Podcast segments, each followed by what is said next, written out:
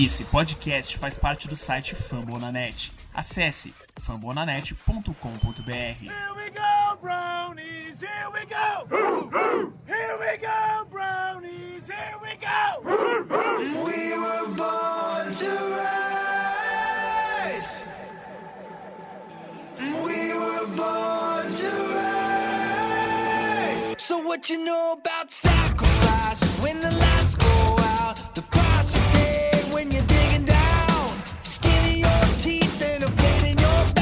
you know about hope? What you know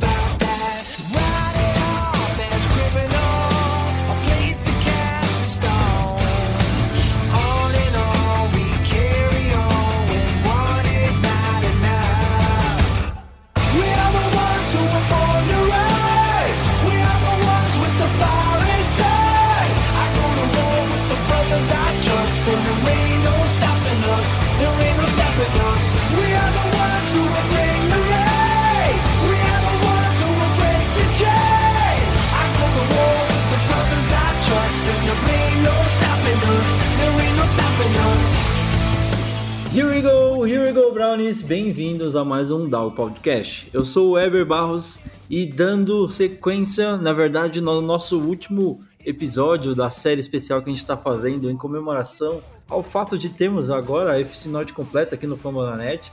Trazemos o nosso último convidado, mas não menos importante, Danilo Batista, do Black and Yellow BR, o conhecido patrão aqui também do Fambonanet, nosso querido amado chefe. Seja muito bem-vindo, é uma honra para nós termos você aqui na nossa casa, no Dogpod BR.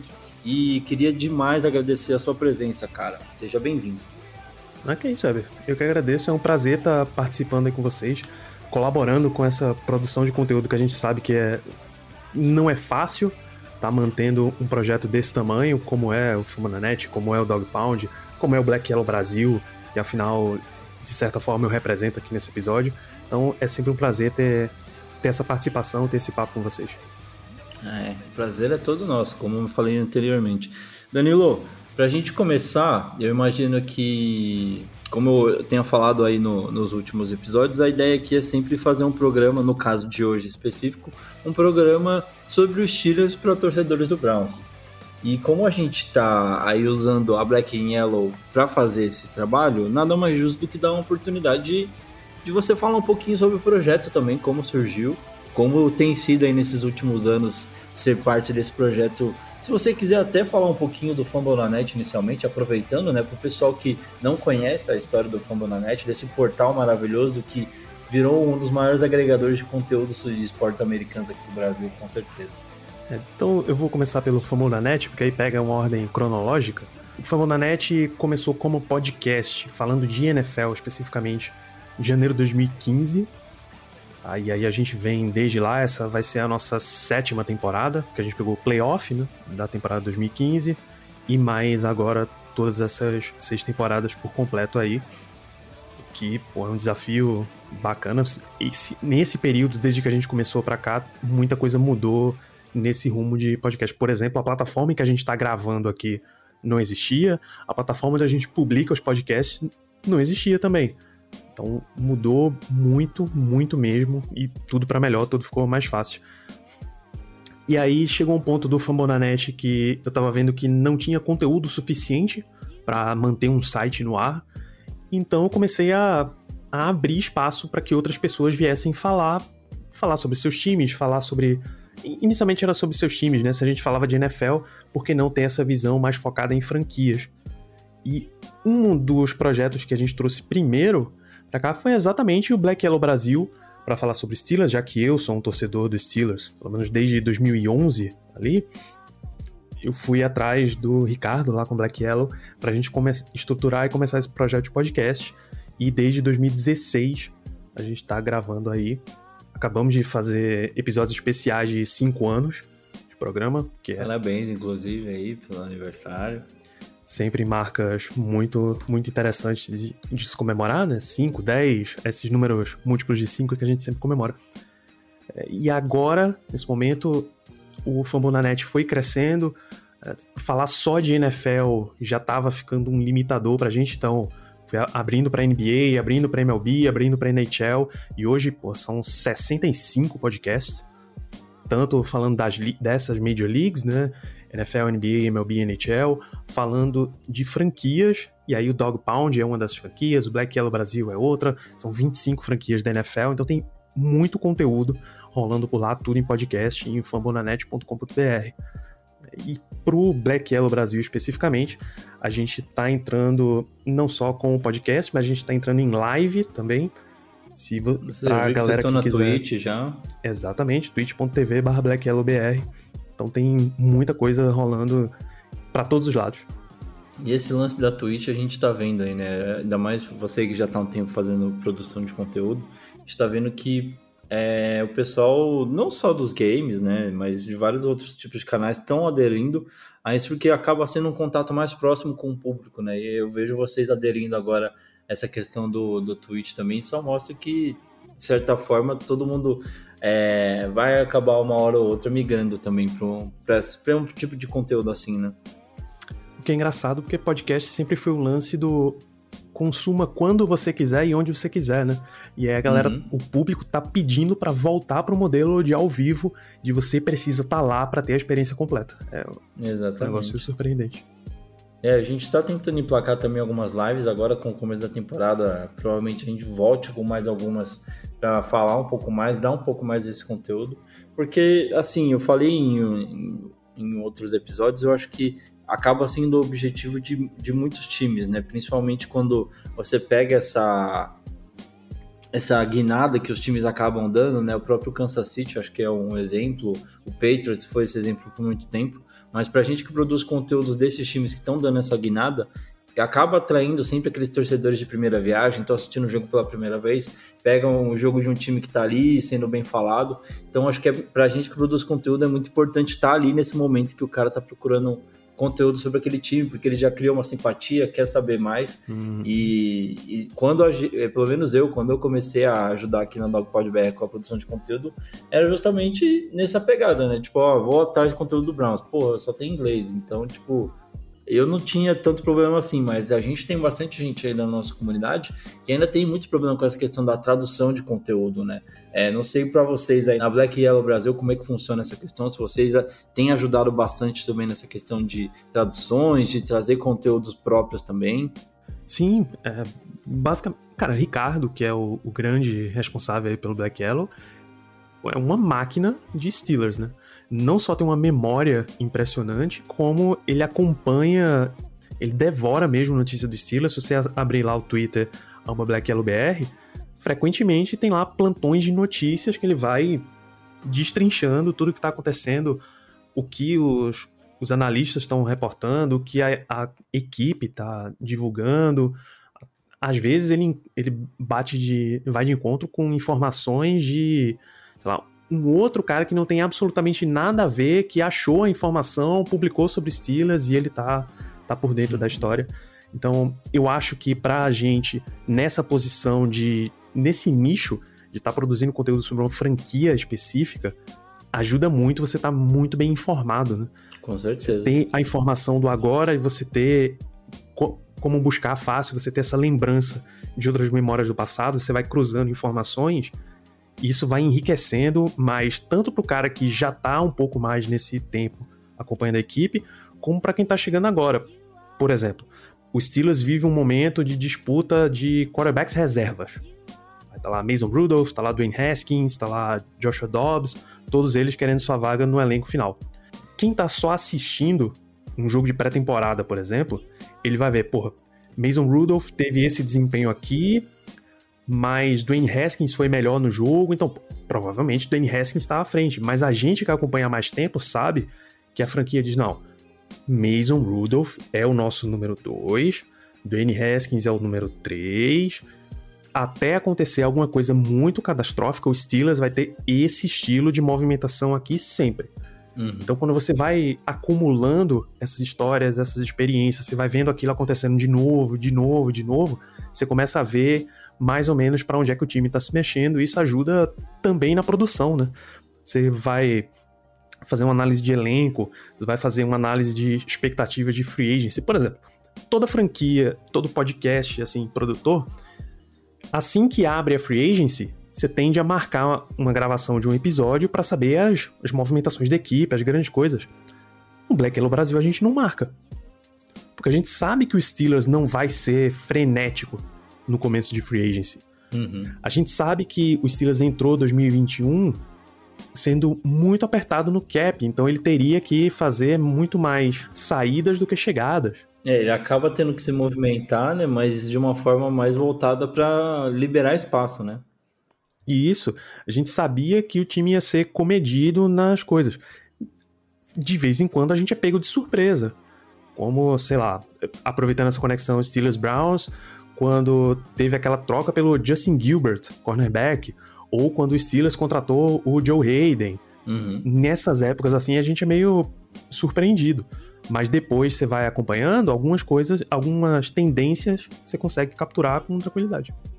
E uma coisa que eu queria até coletar sua opinião sobre, principalmente para falando dessa questão de obtenção de conteúdo, obtenção de notícias, né, da parte do, dos, das pessoas que não são nessa, né, não estão ainda nessa pegada de, de consumista de ir atrás de cara que é insider e cara que é quase insider e que tem umas fontes também e acaba postando lá nos cafundós do Twitter, mas é, eu acabo vendo que se você não tá no Twitter hoje, é muito difícil você conseguir obter essas informações. Não digo nem de uma forma rápida, instantânea, porque essa é um, é um das grandes é, funções do Twitter, né, das informações pipocarem ali de uma forma muito rápida, instantânea, mas ele acaba sendo uma, central, uma a central das principais informações, principalmente falando de NFL, de todos os esportes, na verdade, né? É, sempre tem alguém que joga aquela aquele primeiro furo de notícia no Twitter, mas para ele chegar, por exemplo, até uma pessoa que usa muito mais o Instagram e que acaba recebendo notícias às vezes por um perfil, se você não tem um perfil muito ativo nessa outra parte, você acaba meio que perdendo esse público, né? Na, na Black Yellow Brasil, vocês sentem alguma coisa assim desse pessoal que, pô, mas tá no Twitter, eu não tenho conta no Twitter, que que acontece? Não sei. Vocês têm feito alguma coisa nesse sentido para tentar ajudar esse pessoal que não tá lá?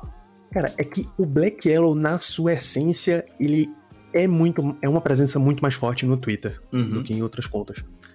Principalmente porque, como o Instagram ele é visual, ou você tá publicando uma foto, ou você tá publicando um vídeo, tal, frequentemente, para alguma coisa ir para lá, ela precisa de um pouquinho mais de produção, né?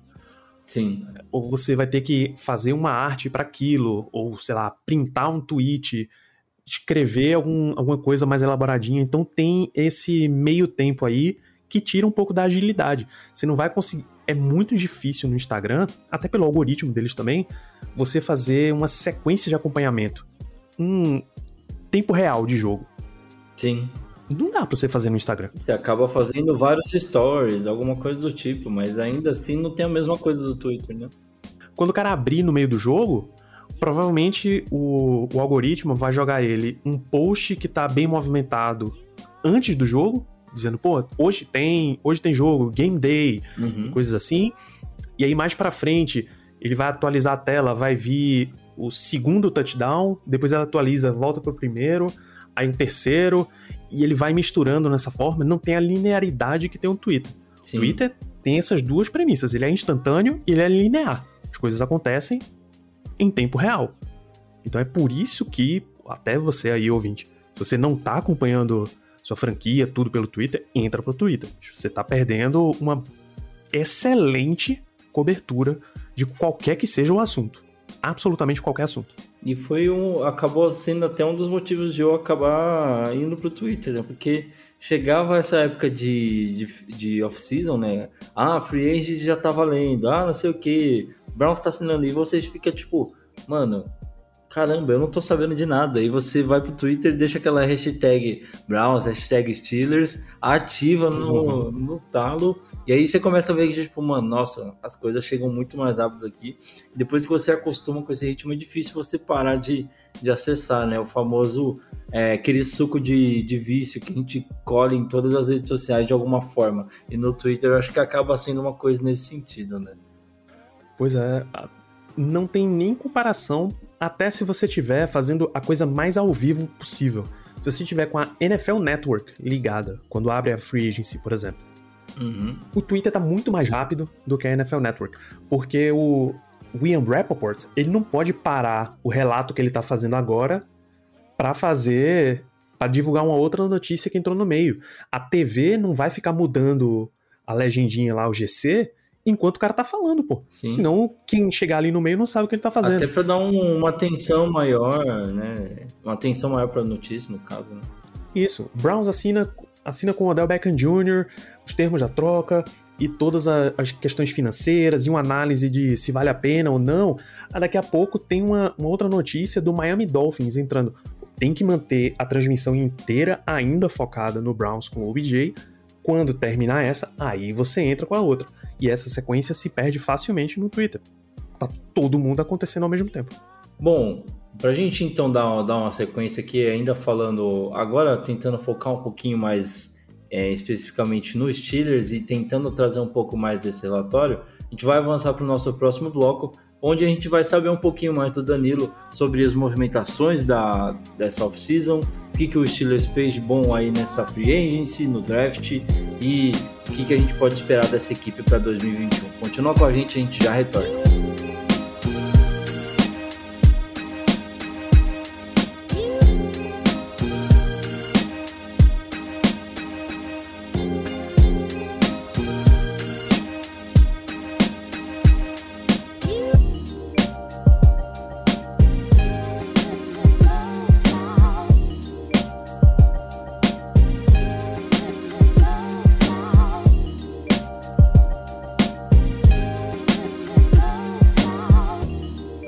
Retornamos aqui, meus amigos. Hora de começar mais um novo bloco. Hora de saber um pouquinho mais sobre o que o Steelers fez de bom em 2021, agora nesse comecinho de temporada, nessa preparação para uma temporada que tem sido muito esperada por muitas mudanças que vão acontecer. Né? A gente tem aí um jogo a mais, a gente tem mudanças de, de regra, temos algumas coisas bem interessantes para acontecer, algumas até um pouco mais chatas, como as novas mudanças que a NFL está colocando de regras de jogo, arbitragem, a regra do taunting, inclusive, depois eu queria até ouvir a sua opinião sobre isso, Danilo, que é, são coisas que estão rolando aí, e aí a gente vai pegando aí algumas polêmicas, algumas coisas diferentes, né? Mas conta pra gente um pouquinho do que, que o Steelers fez, assim, de movimentação interessante, aí falando de draft, tanto de movimentações também, para melhorar o elenco, a gente viu como terminou a temporada de 2020 de uma forma triste para o torcedor dos Steelers, mas muito feliz com o torcedor do Browns, né? Mas ali quando acaba o jogo do Ed Card, eu acho que é, assim, vou te pedir uma visão de um torcedor, mas de uma forma também já passando o que a franquia começou a ver no dia seguinte, digamos assim, da, da derrota, né? Porque você teve um cenário que envolve uma é, possíveis aposentadorias que a gente talvez não sabia, mas às vezes os diretores já sabiam que os jogadores já estavam planejando a aposentadoria. Uh, você tem cenários de renovações que já estavam previstas, mas que acabam entrando num cenário, talvez por conta da derrota, como foi, da temporada, talvez como tenha sido, começou muito bem e aí vai caindo, caindo, caindo e termina daquele jeito. Então, é, existiu de alguma forma uma pressão em torno para que essas mudanças fossem, de certa forma, muito mais assertivas, ou de, de alguma forma ela só apressou alguma coisa que já estava precisando ser feita? Como que você vê essa questão? Para a gente falar o que aconteceu na Free Agency, a gente realmente precisa ir pro final da última temporada e até dar um passinho mais para trás para ver como é que o Steelers opera. O Steelers é uma daquelas franquias que a principal entrada de talento delas é pelo draft. Você não vai ver, você dificilmente vê o time fazendo grandes contratações, contratações muito pesadas na free agency. Recentemente, o maior contrato dado a um free agent pelos Steelers foi para Steven Nelson. O total do contrato dele foi 25 milhões. Você se você parar para pensar agora, Heber, em 10 segundos você lembra algum free agent que o Browns contratou por pelo menos o triplo disso. Sim. É, é, se, é, eu lembro vagamente, assim, vagamente não, né? Lembro da época que o Browns estava tentando montar um time, mas quando tudo ainda era muito ruim. Você lembra de Paul Kruger, que estava tendo uma temporada boa no Ravens, e o Browns foi lá e deu dois caminhões de dinheiro para ele vir. Você teve também o caso do James, aquele linebacker que era do Patriots, que saiu meio chutado. O Jamie Collins. É, veio pro Browns ganhar um dinheiro também, mas não jogou, né? Fez algumas, algumas coisas boas, mas não dá pra dizer que veio e fez história. O Paul Kruger também não, veio, fez, ganhou um caminhão de dinheiro, saiu fora. E vários outros casos, assim, que acho que dá pra gente ir pensando e lembrando de caras que vieram pra Cleveland ganhar dinheiro, mas depois saíram fora. Pois é, então o Steelers ele realmente não é um grande time em free agency. Então, para você manter um elenco circulando bem, você precisa desenvolver os seus jogadores e valorizar os caras que você desenvolveu, certo? E a grande figura dos Steelers nesse sentido é seu quarterback, Ben Roethlisberger. Todos, o, todos os caras relevantes do time, eles recebem contratos, alguns até contratos altos, mas com um garantido que dificilmente se vai ter três anos de garantido, exceto Ben Roethlisberger. E mesmo os caras que têm contrato de longo prazo, o Steelers está frequentemente reestruturando. Inclusive, essa foi uma das razões pela qua pelas quais Antonio Brown saiu do Steelers. Porque ele recebia contratos grandes, mas Uhum. o time sempre reestruturava. E na cabeça dele e do empresário, isso eram manobras que para ele não valia a pena continuar por lá. Do famoso empresário, né, inclusive, né? Que O famoso Drew Rosenhaus. ele, Esse, esse já tirou dinheiro de muito diretor por aí. A gente fala muito que é um cara que traz muito problema para os jogadores do Browns que, que acabam tendo o contrato com eles. O Njoku, inclusive, acabou de rescindir o contrato com o House e voltou para o antigo deles, né? Então já, a gente já vê que é, eu, eu não sei, mas acaba sendo até um padrão. Você falando do Brown, de outros atletas até que tem um contrato com esse agente, a gente vê que ele acaba focando muito no- jogador e contratos gordos.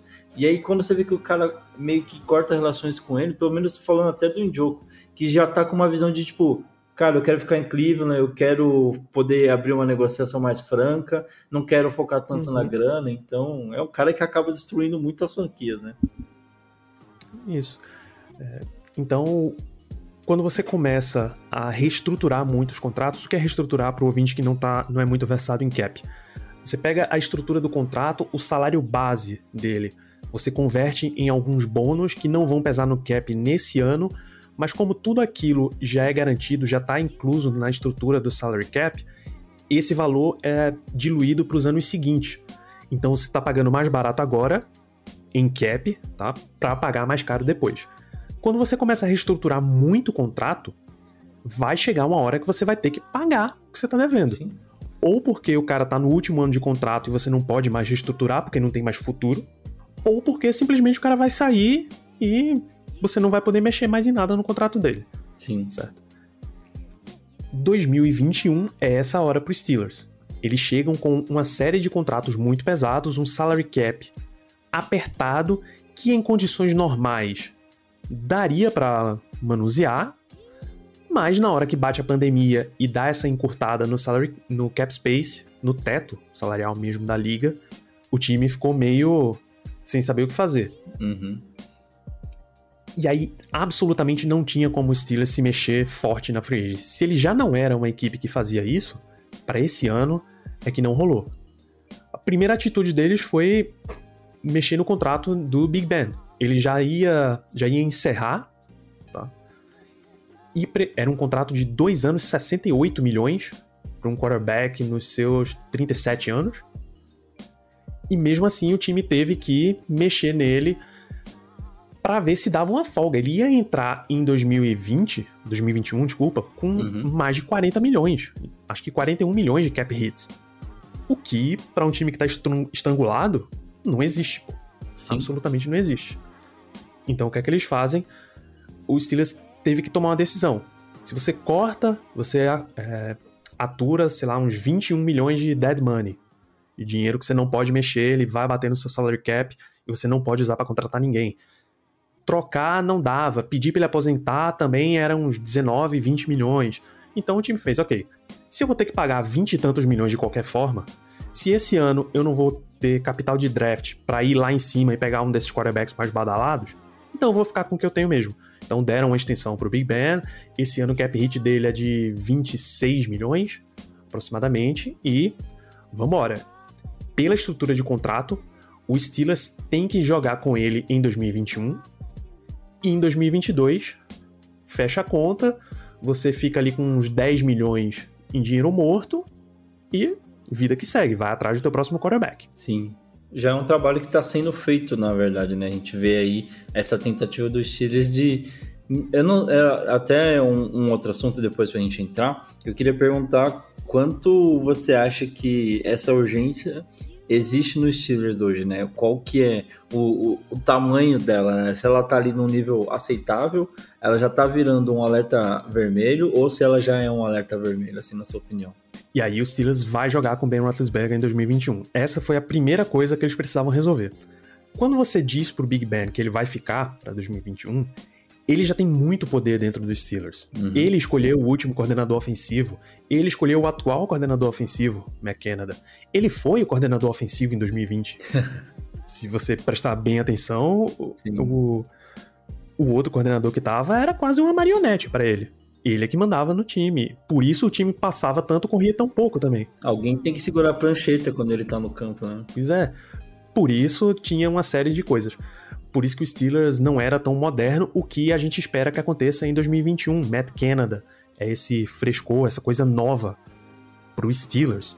Bicho, movimentação para snap, Eber. Há quantos anos a gente já ouve falar disso na NFL? Sim. Uns 4, 5 pelo menos? Por aí. O, Steel, o Steelers está descobrindo o que é isso agora, pô. Veja como é tradicional e conservadora a franquia. E aí, quando ele fica e ele tem esse poder, ele começa a dizer os caras que ele quer ele disse: Eu quero Juju Smith Schuster de volta. Era o free agent mais caro que tinha na lista. O Steelers foi tudo bem, a gente vai trazer o Juju de volta. Ele tinha proposta melhor do Chiefs, ele tinha proposta melhor do Ravens, ele optou por ficar em Pittsburgh e continuar. Depois de todas as polêmicas do ano passado, ele viu que Pittsburgh era o lugar que ia aceitar ele melhor.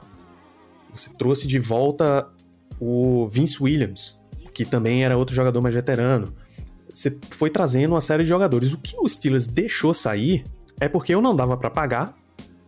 Matt Filer, que foi left guard ano passado.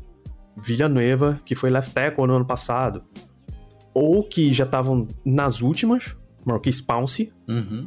Depois que ele aposentou esse ano, tinha, teve relatos de que ele jogou 2020 porque o Big Ben pediu para ele para jogar 2020.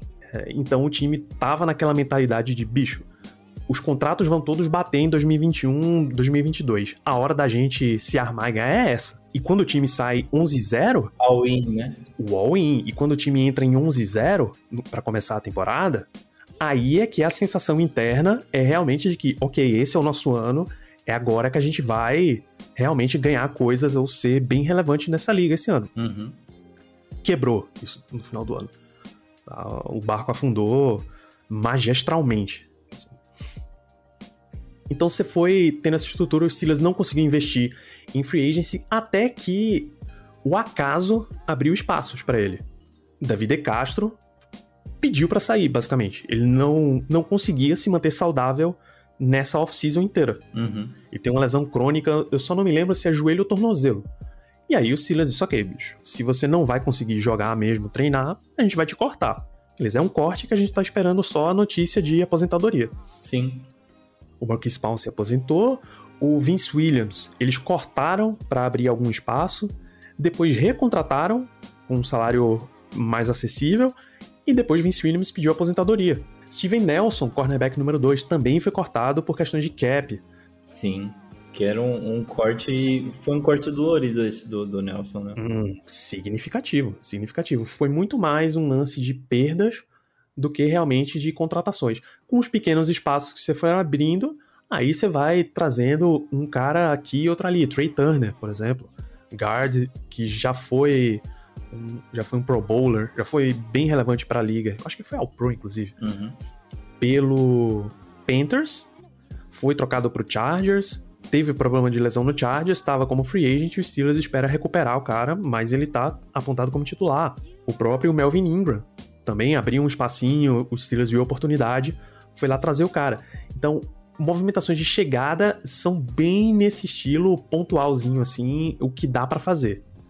Porque não tinha dinheiro. E acaba sendo, são contratações pontuais, mas essenciais, de, digamos assim. O próprio Melvin Ingram, né? Que é, é um cara que para ajudar ali o DJ Watt na rotação, ajudar na, na, na rotação não, digo mais é, na, na produção em si, né? De pressionar mais, dar uma, um outro um outro patamar assim, talvez para eles, porque você já tem uma ótima produção com o DJ Watt, é o principal jogador uhum. da franquia, na minha opinião, pelo menos, né? Pelo menos de, de produto falando, né? Acho que com, com certeza.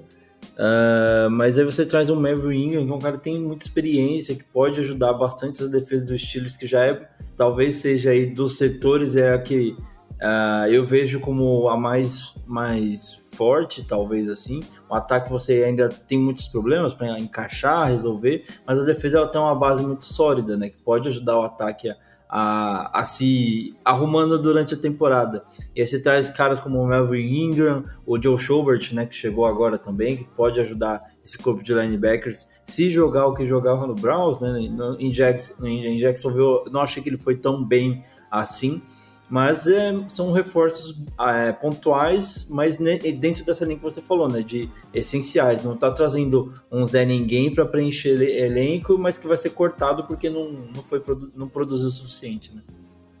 Uhum. E aí o principal, a principal entrada de talento no time, como eu disse, é de free agency. Era de se esperar que o Steelers fosse firmar a sua linha ofensiva. Afinal, você perdeu o center titular, o Marquis Pouncey. Uhum. Você perdeu o right guard, De Castro. Você perdeu o left guard, que foi o Matt Filer. E você perdeu o left tackle, que foi Villanueva. Dos cinco titulares, só um sobrou, Chuck Socorafor, que jogou de right tackle na temporada passada. Ele não ia ser o titular. O titular era o Zach Banner, mas no primeiro jogo o Zach Banner se machucou, rompeu o ligamento do joelho e o Okorafor seguiu a temporada inteira. Ele vai passar de right tackle para left tackle, Kevin Dotson, que foi escolha na escolha de quarta rodada da temporada passada. Ele teve alguns jogos como titular, como left guard, é ele que deve assumir a posição por ali. O center titular é Kendrick Green, tá? escolha de terceira rodada nesse ano, ainda está em trabalho para assumir essa titularidade. O right guard é o Trey Turner, que acabou de ser contratado, e o right tackle é o Zach Banner, que ia ser o right tackle temporada passada. Então, uhum. a linha ofensiva tá toda mexida. Esse é o problema. Era de se esperar que o time fosse investir a sua primeira escolha ou a sua segunda escolha num jogador de linha ofensiva entre os que tinham mais nome por ali. Sim. Não foi o que aconteceu. Por quê? O, o Rooney, o presidente da franquia, ele chegou e disse que o time precisava corrigir o jogo corrido. Ele chegou ao final da temporada, no começo da pré-temporada, e ele disse claramente para o front office, para o Kevin Colbert, general manager, para o Mike Tomlin, head coach, disse: vocês precisam ajeitar esse jogo corrido. O Steelers foi o jogo corrido de número 32 da última, da última temporada. Uhum. E tem um histórico que pesa muito contra, né? Porque você tem um histórico muito forte de jogo corrido em Pittsburgh, né? Você tem aí o Bell que acaba sendo. É, é uma sombra muito forte de você superar, né? O Bell, é claro, uhum. no, no auge dele, fazia coisas que torcedores da DFC Norte ainda têm pesadelos. Mas aí você perde o Bell, você tenta achar uma esperança ali no Connor né, que de, de alguma forma veio com algum potencial, alguma coisa, alguma esperança. Não acho que de substituir à mesma altura o Bell, mas que poderia produzir bem, mas talvez até devido a, a um sistema, a uma linha ofensiva que poderia ajudá-lo. Mas acho que acabou não acontecendo nenhum nem outro, né? Nem ele produziu o suficiente e a linha ofensiva também não ajudou a produzir tanto, né? E tanto que é, eu vejo, e até te perguntar sobre essa questão mesmo do draft do Najee Harris, porque das 32 escolhas da primeira rodada, eu acho que a, mesmo sendo uma escolha que não era tão, tão baixa assim, é, ela não foi ali. É, o Steelers pegou na. Desculpa, não me recordo agora. 24. 24. Na 24 rodada, você já passou por nomes, já grandes nomes já saíram do board. Você ainda tem o Najee Harris, mas assim, de tudo que eu acompanhei até quando chegou o draft, a escolha do Najee Harris era uma das que parecia ser mais óbvias pro lado dos Steelers. Poucas pessoas falavam dessa questão que realmente iriam ser, e tinha possibilidade de sair uma linha ofensiva, tinha possibilidade dos Steelers investir nisso. É, e aí esse cenário que você está falando, né, do próprio dono da franquia falar, gente, vamos arrumar esse jogo corrido. Então acho que acaba mudando, deixando bem mais claro para todo mundo que cobre que, gente, vai ser o, vai ser o menino, vai ser ele, porque a gente precisa trazer um cara para ajudar, esse jogo corrido. E aí eu coloco duas coisas para você me ajudar a entender aqui. O você como um torcedor teria pegado um, um reforço para sua linha ofensiva, justamente porque a gente imagina que uh, talvez pode ser interessante você tentar dar mais uma chance para o Connor atrás de uma linha ofensiva que realmente faça com que qualquer um que esteja ali consiga correr. E o Connor é, tem alguns problemas de lesão, né? Até, acho que aí você que vai conseguir me dizer mais serão graves ou muito frequentes, ou era uma coisa que daria para superar.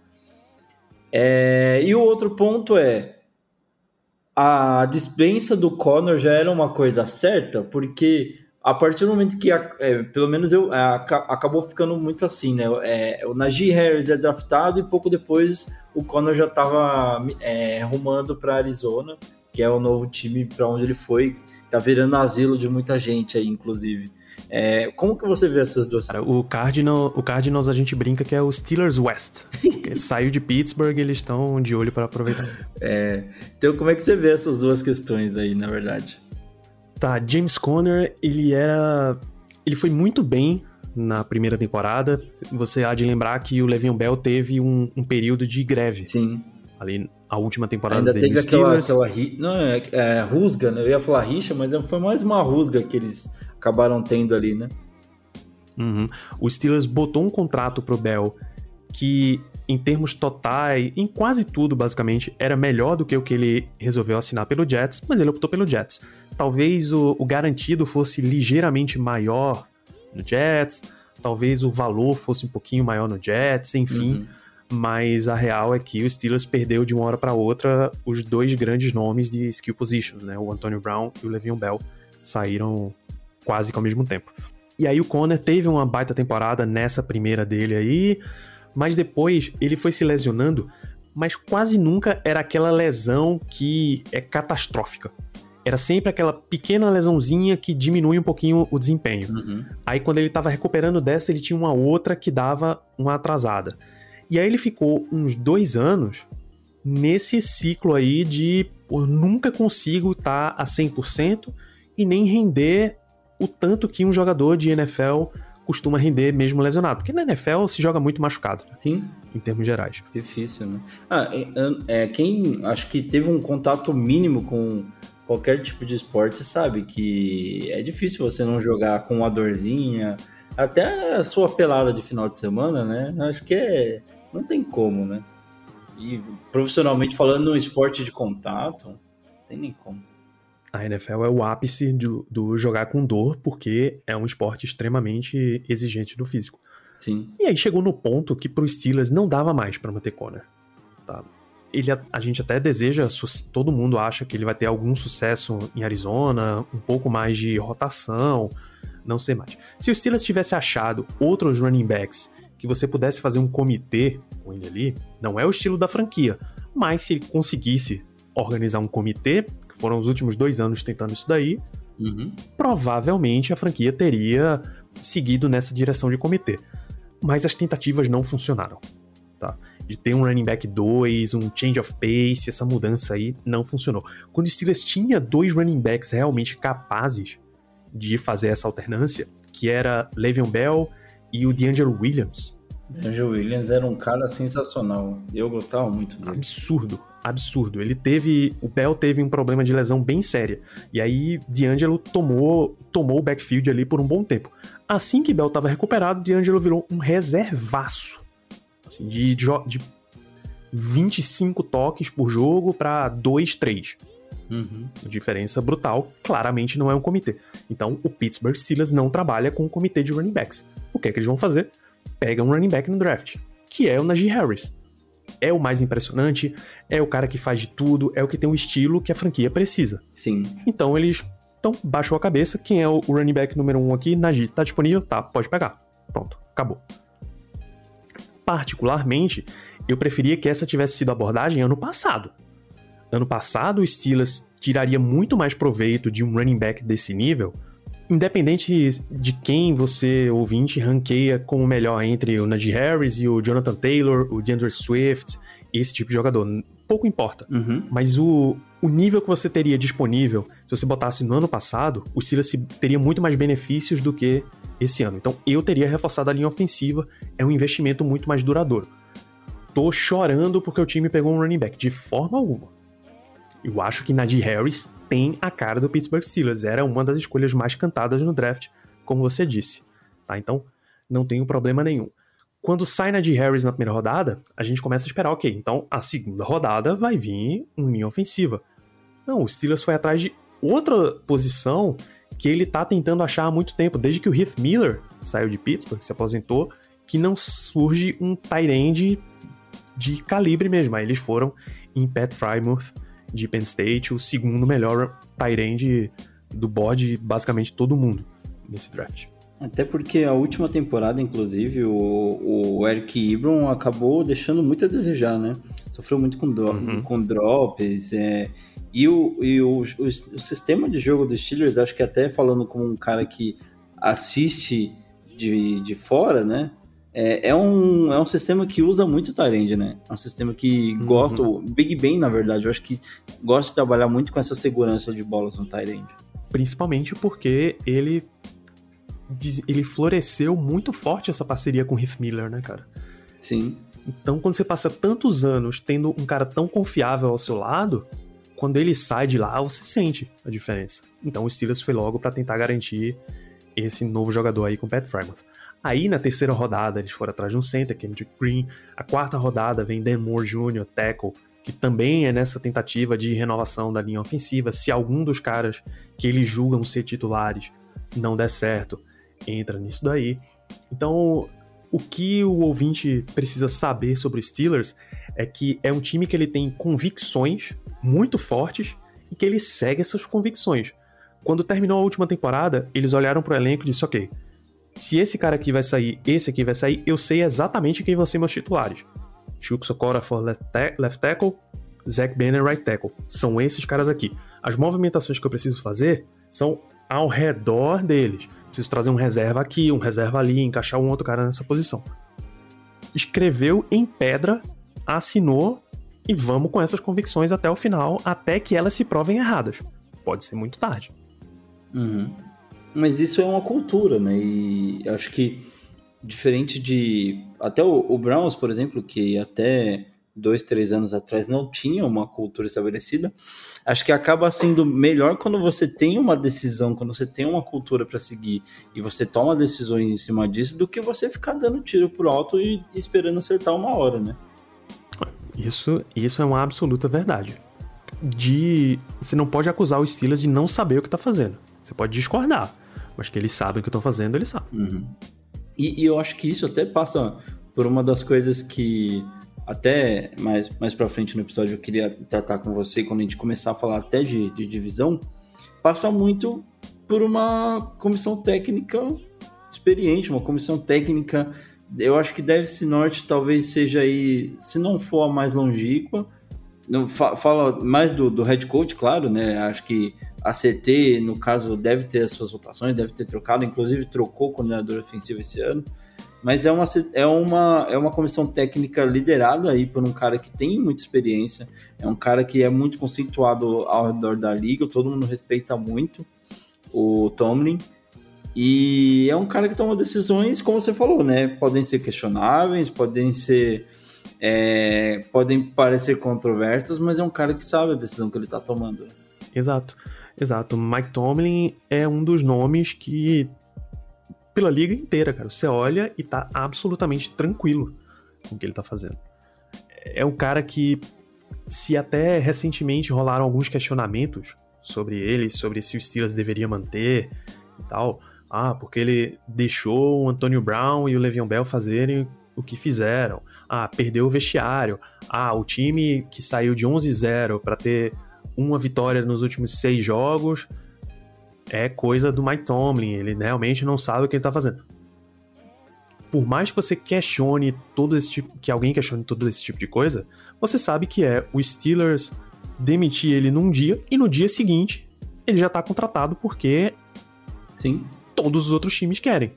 é Quem não quer estabelecer uma cultura como a que o Steelers tem com o Tomlin, pô? Quantos anos ele tá no cargo, Danilo? Só pra gente deixar essa informação aí. Desde 2008 e o Steelers de lá pra cá não teve nenhuma campanha abaixo de 50%. Nenhuma, zero. Não tem como, cara. Como é que você vai querer que um time mexa numa estrutura como essa, pô? E, e vivendo os tempos de, de Aliás, desculpa, ele tá vive, desde 2007, não 2008, tá? 2007. Ah, Melhor ainda, inclusive. Mas vivendo os tempos de liga que a gente vive hoje, é, se pegando, por exemplo, é, o Browns conseguiu se achar depois de, sei lá, desde 99, tentando achar alguém pra colocar essa fran- franquia nos trilhos, nos trilhos.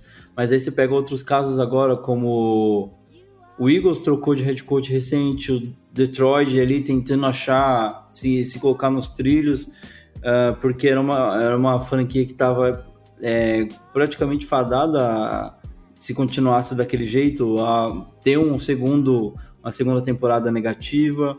A gente viu o Texans agora, uma completa bagunça, né? Tanto de tentando trocar o, não só a parte de, de CT, mas também de front office. Então tem muitos times na liga que estão nessa bagunça, nessa desorganização total. E se um cara como o Tomlin vai para o mercado, é como você falou, literalmente, talvez até no mesmo dia, eu me arrisco a dizer, ele já teria um emprego. Sim, li- Tomlin teria que jogar o celular fora e mesmo assim os caras iam dar um jeito de, contato- de entrar em contato com ele, cara. Mandar um coruja. E isso, joga, joga na. Porque o, o Heinz Field, ele fica bem na junção dos rios, né? Inclusive, Uhum. o Three Rivers Stadium, que era o antigo estádio dos Steelers, era bem do lado da onde hoje é o Heinz Field. É porque ele ficava de frente pro delta de Três Rios, né? Se ele jogar o, o celular ali naquele rio e o, o rio leva pra Cleveland, inclusive, o celular vai ficar tocando de Pittsburgh até Cleveland, pô. Sabe? Muito mais da metade das franquias da NFL iriam querer um cara como esse. Sim. Então, Mike Tomlin é uma pedra de estabilidade absoluta, é o tipo de cara que ele só sai do time quando ele quiser. A gente até achou que fosse ser uma, uma enorme troca de comando, tipo, Ben Roethlisberger aposenta, Mike Tomlin encerra junto com ele, o Kevin Colbert, general manager, sai, saem os três juntos e começa uma nova era. Mas o Steelers já renovou o contrato de Tomlin para mais um ano à frente, depois que o Ben depois que Big Ben aposentar. Então dá todos os indícios que ele vai continuar, É, porque não são bobo também, né? obviamente. Aí entra o lado de do resto da comissão técnica, né? O Steelers também se mantém muito conservador nesse sentido. Eles só mexem no cara que precisa realmente mexer e que o contrato acabou. A grande atitude dos Steelers em termos de comissão técnica é não renovar contratos dos caras. Uhum. Até o que, o que acabou de sair, porque eu- a minha memória quanto a- ao nome do, do rapaz era Randy Fitchner, eu acho. Isso, Randy Fitchner, era o coordenador ofensivo no ano passado. Ele só saiu porque o contrato dele acabou e o Steelers não renovou. E aí eles promoveram o técnico de quarterback para coordenador ofensivo. Porque senão ele continuaria tranquilamente sendo coordenador ofensivo dos Steelers.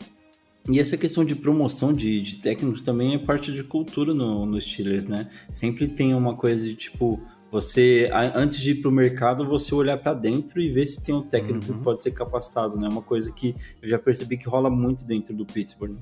Em 2019 ou 2018, peraí. Em 2018, o treinador de linha ofensiva dos Steelers era Mike Munchak, e, que já foi técnico do, do Tennessee Titans e tal.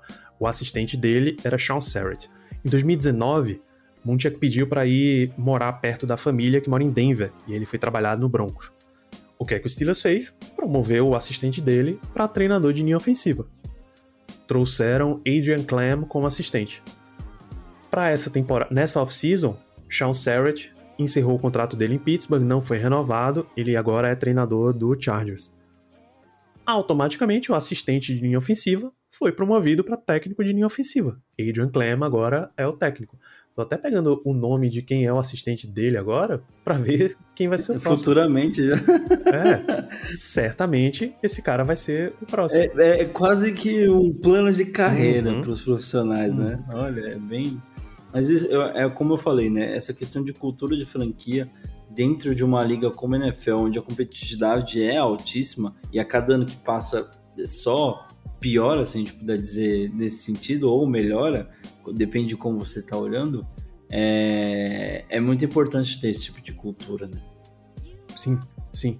Você sabendo, quando você sabe exatamente o que quer, você tende a buscar as coisas mais certeiras.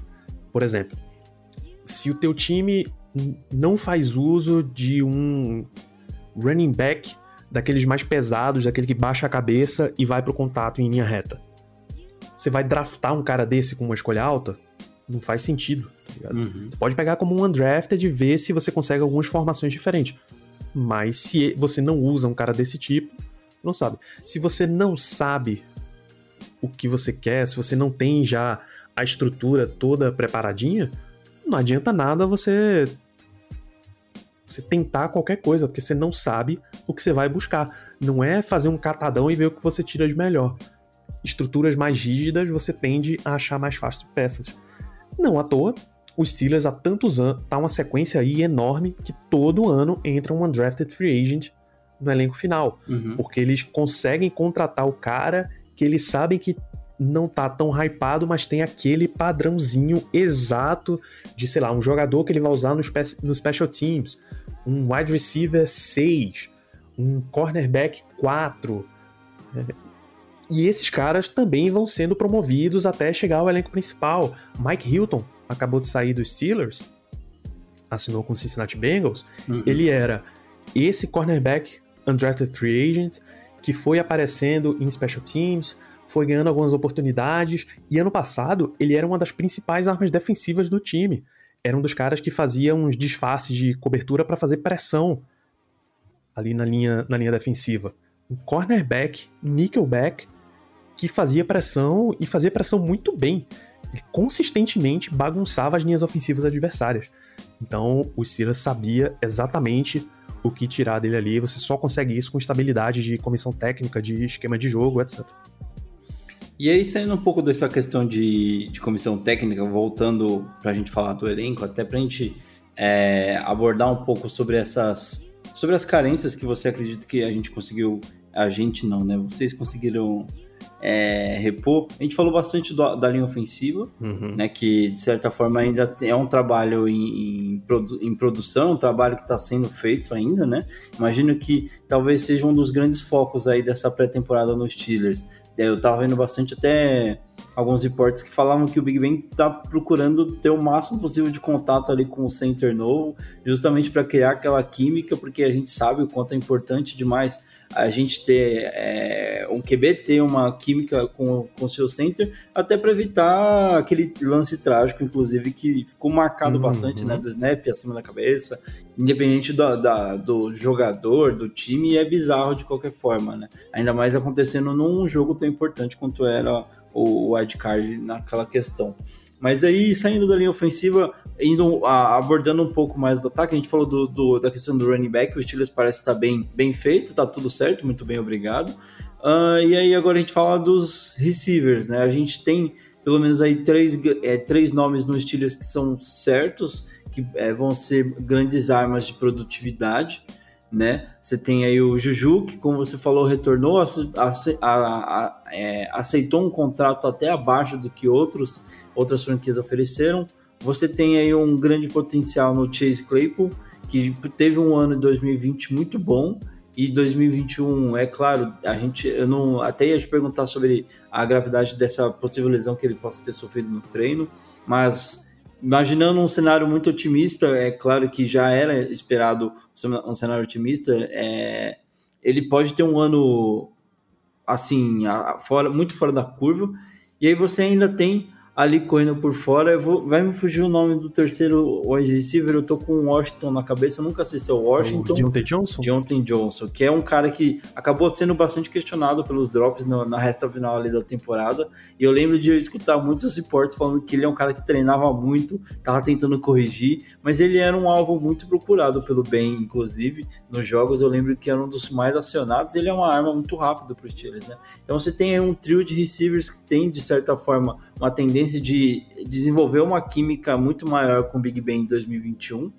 É, existe alguma, alguma adição que foi feita para tentar dar mais. É, é, é claro, é, o Juju eu acho que até conta como uma adição, porque de alguma forma, em algum momento, ele já foi visto como um cara que estava fora do baralho e acabou voltando, né? Uh, mas além do, dos wide receivers, você falou do Tyrande, né? Que foi um dos problemas do, do Steelers na última temporada e são recebedores também, né? Falando de um grupo de recebedores de alvos para o jogo aéreo, como o Steelers vem para essa temporada? Bom, primeiro que agora o Steelers tem uma pré-temporada, como todos os times têm, mas pode ajudar e muito esse grupo de, de recebedores. É um grupo extremamente jovem. Juju acabou de assinar o seu segundo contrato e ele tem 24 anos. Uhum jogador sendo draftado com 24 anos. Então, Juju 24, Deontay Johnson foi draftado depois dele, tem 25, Chase Claypool tem 23. Daí você nota que é um núcleo bem jovem, né? Hum, só então, os muita novinhos. coisa para desenvolver. É, muita coisa para desenvolver. Então, o Silas precisa que esses caras funcionem. Embora toda a preparação do time esteja sendo para toda não, né? A maior parte da preparação do time seja para o jogo corrido, esses caras vão ter que funcionar porque ninguém acha que Ben Roethlisberger vai largar o osso nessa temporada, né? Uhum. Mais do que esquema, mais do que qualquer coordenador ofensivo, o ego de Ben Roethlisberger está em campo também. Então, esses caras vão ter que funcionar para que o time ande.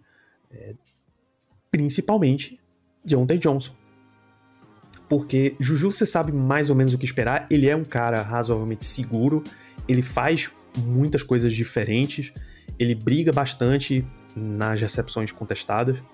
Chase Claypool também é um cara de extrema movimentação, também é um cara que se você precisar buscar lá no alto, ele vai, ele foi draftado para como sendo esse cara de buscar a bola no alto em uma jogada de red zone. Inclusive, tinha muita gente que via ele como um tight né? Acho Sim. que o Steelers mesmo que acabou posicionando ele como receiver, Sim, né? as expectativas antes do draft era que ele seria convertido em tight pelo porte físico. Felizmente não, não precisou fazer isso.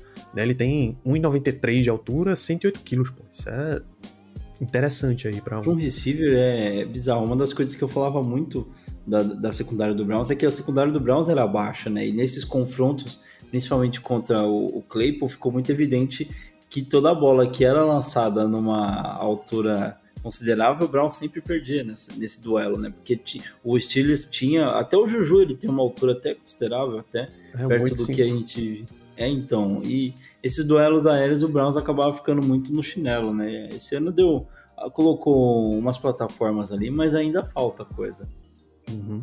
Então, você tem três caras. é O, o Claypool tem 1,93, Juju tem 1,85, o Deontay Johnson tem 1,78. Dá pra notar a diferença entre os três aí. Uhum. São os caras que preci o time precisa que eles funcionem, tá? Mui muito do jogo vai passar por eles. E ataques são coisas complexas, né? A linha ofensiva precisa funcionar. Se você abre bem o caminho para o jogo corrido, você consegue ter mais oportunidade para o passador. Se você está passando bem, você consegue abrir mais oportunidade para a corrida. A entrada de Matt Canada como coordenador ofensivo ajuda muito nisso, dá esse, esse frescor, dá essa modernidade, com muitas aspas, modernidade, porque a NFL já não acha mais isso moderno Uhum. mas você consegue dar mais chances de ludibriar a defesa se você tá movimentando mais os caras antes de snap, le- aquelas leituras de ah, se tal cara tá seguindo o jogador, é uma marcação homem a homem, se ele se a defesa se mexeu, é uma de zona, enfim.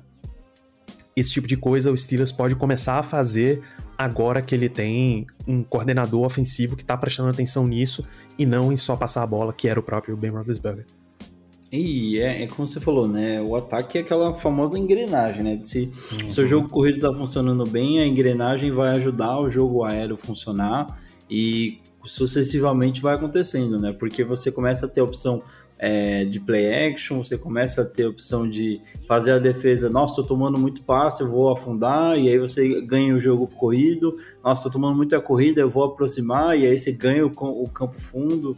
Então, essas coisas que acabam, a gente sabe que acaba sendo a dinâmica do jogo. Se o seu jogo corrido não funciona, você não consegue desenvolver o ataque, você acaba tendo que forçar muito mais bolas, principalmente se você estiver atrás do placar. Então, é, foi acho que até uma das, das coisas que o Steelers acabou sofrendo bastante, inclusive no último ano, né? Essa coisa do não consigo correr, preciso passar, e, e existiam jogos que o jogo aéreo também não estava indo tão bem assim, né? Uhum. É, você perguntou até de adições que o time possa fazer.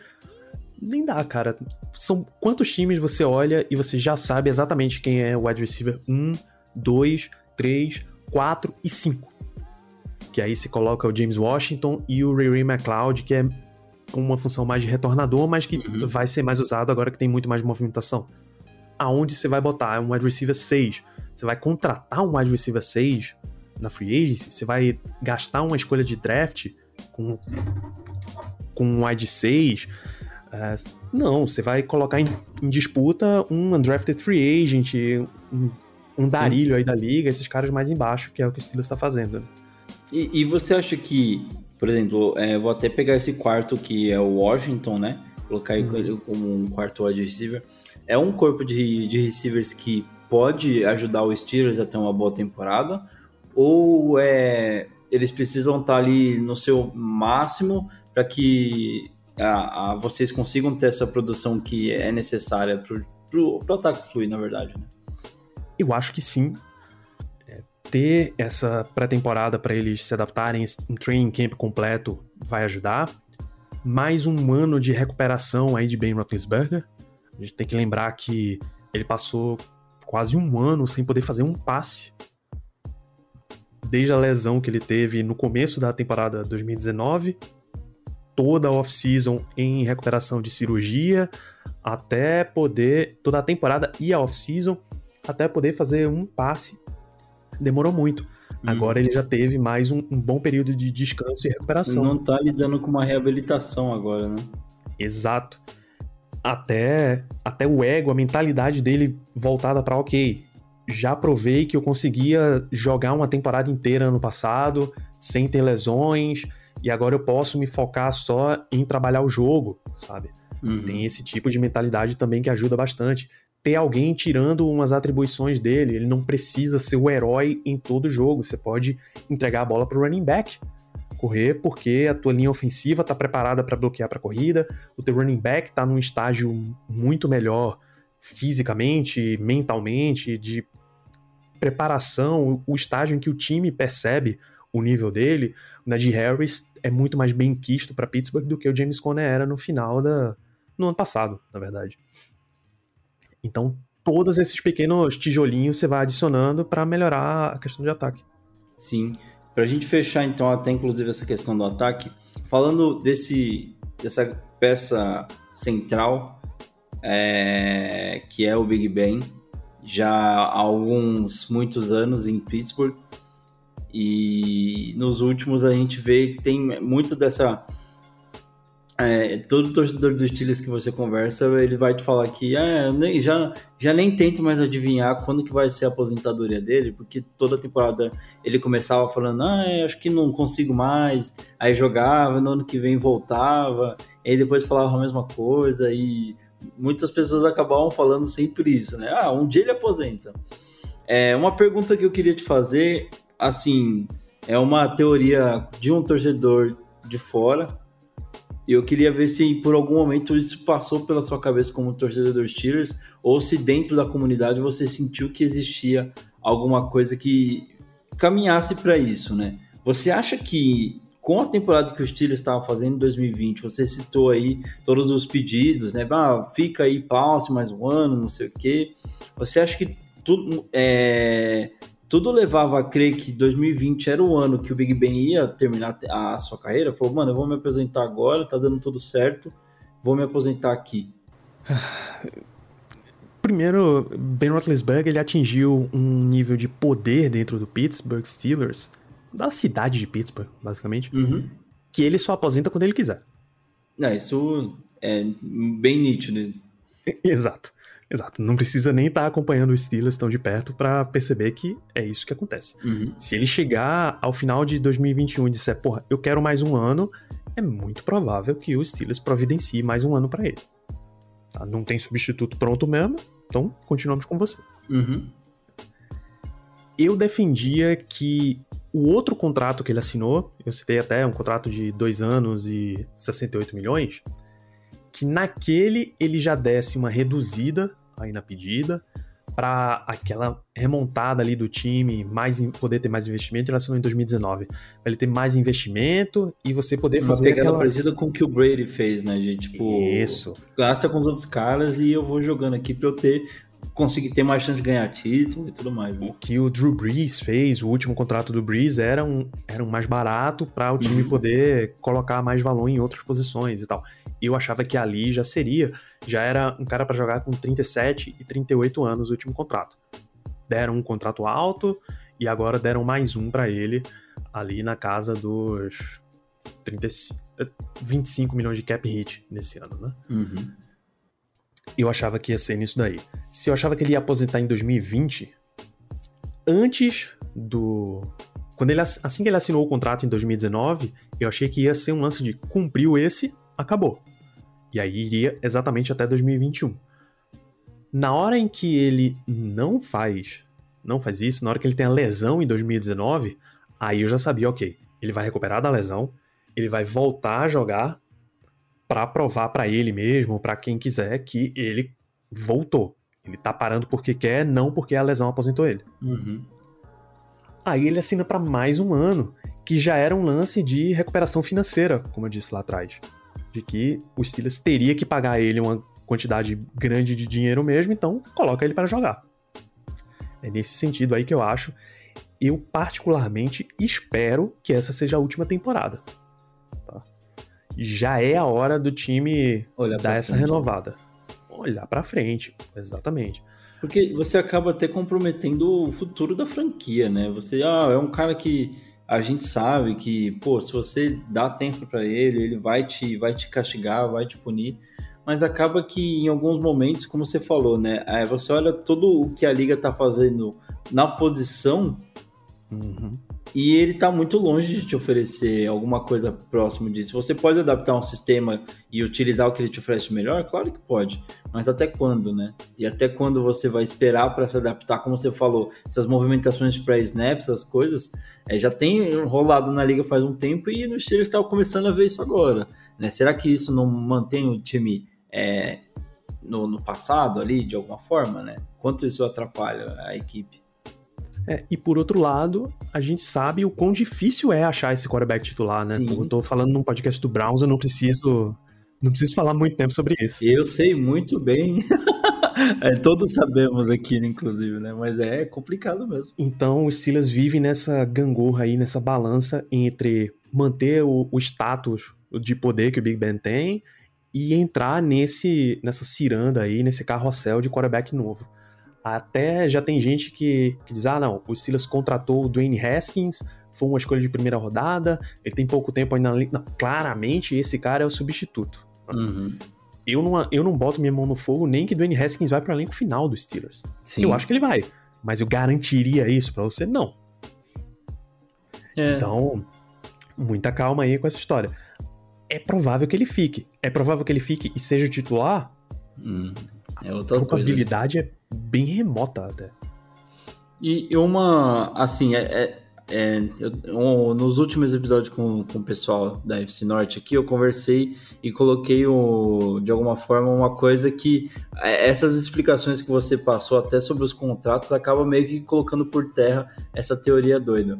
Mas na minha cabeça eu tinha muito claro que é, existia o- alguma coisa é, meio que, poxa, tá dando tudo certo, a gente vai chegar aí até a final do Super Bowl, se continuar assim, não sei o quê. Final do Super Bowl é ótimo. Chegar aí até a final, vamos pro Super Bowl, blá blá blá. E aí o Big Ben se aposenta no auge. E aí, como tudo foi muito ao contrário disso, né? Você termina a temporada perdendo de uma forma assim. Acho que um torcedor dos Steelers talvez nunca tenha vivido uma coisa de perder para um, um rival que está acostumado a bater aí já fazem décadas, eu diria, até porque o Browns está aí em 90, desde 99, dá para dizer algumas coisas assim.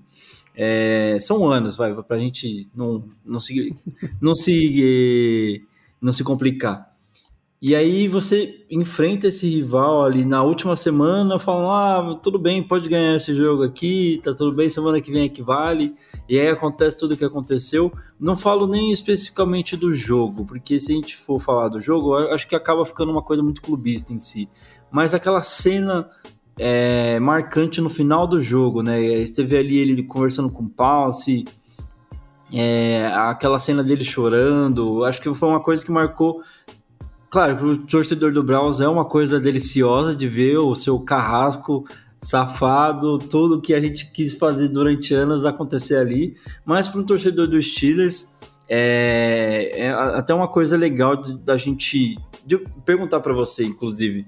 É, você acha que de alguma forma 2021 existe algum movimento dentro da franquia para fazer com que, se esse for o último ano dele, para que seja de, de alguma forma, tipo, mano, a gente não pode deixar esse herói, esse cara, essa história toda que o Big Ben tem em Pittsburgh acabar com aquela imagem. Existe, é, como é que você vê essa coisa? Não sei se é muito delírio, se é uma coisa muito uma fantasia absurda ou se não é, não é de tudo assim absurdo. Cara, não é o fator dar um último ano de glória pro Big Ben, eu acho que não tem muita interferência nessa história, não. Uhum. O Steelers quer ganhar, monta uma equipe para ganhar, porque ele tá acostumado a ganhar, é porque a ele quer ganhar. É. Sim, cultura do time. Sabe? Não é à toa é que na saída do vestiário, do entre o vestiário e o túnel que leva pro campo dos Steelers, tá, tá pintado lá uma frase do Mike Tomlin chamada the que diz The standard is the standard. É o padrão do time. Uhum. Quando sair o Big Ben e vier o próximo quarterback, quando sair o Mike Tomlin e vier o próximo head coach, esse tipo de padrão vai ser sempre mantido. Se você olhar, por exemplo, uma franquia que teve a curva de crescimento na mesma época dos Steelers e por anos e anos eles competiram ali nos anos 70, o Oakland Raiders, hoje Vegas. O uhum. commitment uhum. to excellence deles é o mesmo princípio. Tá? Então são times que não são exatamente feitos para um cara. Embora Pittsburgh seja esse tipo de cidade nos esportes, né? Sim. É a cidade do Ben Roethlisberger, é a cidade do Sidney Crosby, é a cidade do Roberto Clemente, do Pirates e tal. Mas não é porque é pro Big Ben, é porque é o que a franquia costuma trabalhar. Hum. É um hum. time que roda, que tá acostumado e trabalha sempre para estar tá entre os melhores de toda a temporada. Não, legal, legal pegar essa visão assim, porque é claro que é, a gente está falando aqui para um, um, torcedor do Browns, é, é, legal ver como que tá esse outro lado da franquia, né? Porque se para a gente foi um momento muito marcante, uh, do outro lado não sei, a, é, a, gente pela primeira vez em muito tempo vê essa estrutura do Steelers de alguma forma com algumas rachaduras que talvez um momento de desespero, de tipo, mano, você tem muita coisa ruim para se preocupar em Cleveland, você não consegue ver que tem coisas ruins também acontecem na, com os outros rivais, né? Talvez no Bengals a gente viu alguma outra coisa, mas uma coisa que todo torcedor do Brown sempre é, fala, tipo, mano, você olha para as franquias, a organização, a forma como vai pro draft sempre tem decisões acertadas. E era uma coisa que a gente via todo ano e falava, mano, quando que isso vai acontecer, pelo menos parecido aqui. E agora que as coisas começam a dar certo, você olha pro outro lado, você começa a olhar pros, pros vizinhos e você fica tipo, cara, não, será que é, a gente não tava, de certa forma, com uma coisa muito ruim, que parecia que tudo era melhor? Né? Ou se é exatamente talvez essa fase de transição que o estilo está passando que acaba dando essa impressão, não sei. Cara, é, é muito um lance de timing. Uhum. O crescimento do Browns coincide bastante com o final dessa era no Steelers. Tá? De novo, não vou, não vou preci não preciso falar do tempo que o Browns levou para se estruturar, isso vocês Sim. já sabem de cor. Mas por exemplo, o Ravens deveria ter passado por esse processo. A era do Joe Flacco estava acabando. Só que eles instantaneamente acharam, conseguiram achar, draftar e desenvolver um outro quarterback que manteve o time girando no topo. O Lamar Jackson, um quarterback já foi MVP, pô. Sim. E é, é uma sorte, dá pra dizer que é sorte, mas ao Uhum. mesmo tempo é como, como eu falei, né? São, é um front office que dificilmente erra em escolhas do draft, é, são coisas muito Sim. acertadas Sim. e por mais que o Steelers, de certa forma, pene por algum tempo para se organizar, não vai ser por tanto tempo quanto o Browns. Foi porque não tinha uma, um norte. Tipo, para onde que a gente vai andar? Vai ser para cá? Não, vamos para lá porque tem chance de dar certo. Aí você anda para lá e dá errado. Ah, eu falei que era para lá, não sei o que. E o Steelers, não, a gente vai andar aqui não importa o que aconteça. A gente vai se Isso. adaptando. Né? São quatro franquias, é uma divisão inteira que é bem conservadora nesse estilo. A gente, há poucos anos, viu o Bengals passar por esse processo. Uhum. Quando acabou a era do Andy Dalton e do técnico deles, o Marvin Lewis. Que todo mundo fala que. Até os meninos do Bengals falaram que era funcionário público, quase, né? Cargo Uhum. público lá, head coach em- em Por muitos anos, Marvin Lewis colocava o Bengals consistentemente nos playoffs. O problema é que eles não conseguiam passar. Era sempre o Houston Texans que caía no confronto e eles sempre perdiam. E era o Texans do Matt Schaub ainda. Uhum. Não tinha grandes, grandes coisas, não. E assim que acabou essa era Marvin Lewis e Andy Dalton, eles deram uma remadinha aí pra conseguir achar agora. Tem quarterback, tem o Joe Burrow, e head coach tem, mas naquelas. É o Zach Uhum. Taylor. O Steelers, ele também gira nesse ciclo. O pesado mesmo de final de era vai ser quando sair o Big Ben. Embora você vá manter ainda o Mike Tomlin ali, muito provavelmente o Kevin Colbert também vai ganhar uma, vai pedir pra ficar mais um ano pra achar o substituto e tal. Tem sempre esses rolês assim. Uhum. É nessa hora que você vai sentir mesmo. E aí isso vai coincidir de novo com o ápice do Lamar Jackson, com o ápice do Baker Mayfield, com o John Harbaugh continuando nesse absurdo nível, com o Stefanski continuando crescendo junto com a equipe, Eric DeCosta, GM do Ravens, continuar acertando tudo, que foi outra mudança absurda. Você saiu do, Do do Ozzie Nilson. Nilson, que era um fantástico general manager, especialmente em draft, para o DeCosta, que é outro general manager fantástico, especialmente em draft, sabe? É, o Browns também tem general Andrew Barry, dá todos os indícios de que a, a gestão dele vai ser muito boa. Sim. Então, esses paralelos aí, eles estão no auge, enquanto o Steelers está descendo na curva. Posso afirmar que isso vai ser que definitivamente passou o bastão? Não dá, cara. Não Sim, dá pra dizer que é mudou a curva de poder por inteiro essa franquia. Porque Steelers e Ravens, enquanto eles estavam no topo, eles sempre trocavam chumbo. Uma sequência de anos em que o Steelers ganhava em Baltimore e o Ravens ganhava em Pittsburgh. Fizeram final de conferência, fizeram um jogo de playoff, vitória para um lado, vitória para o outro. Então, essa, essa dinâmica aí não mudou. É que o Browns passou tanto tempo muito abaixo e aí agora ele tá, ele tá chegando para disputa, chegando com propriedade, com maturidade. Uhum.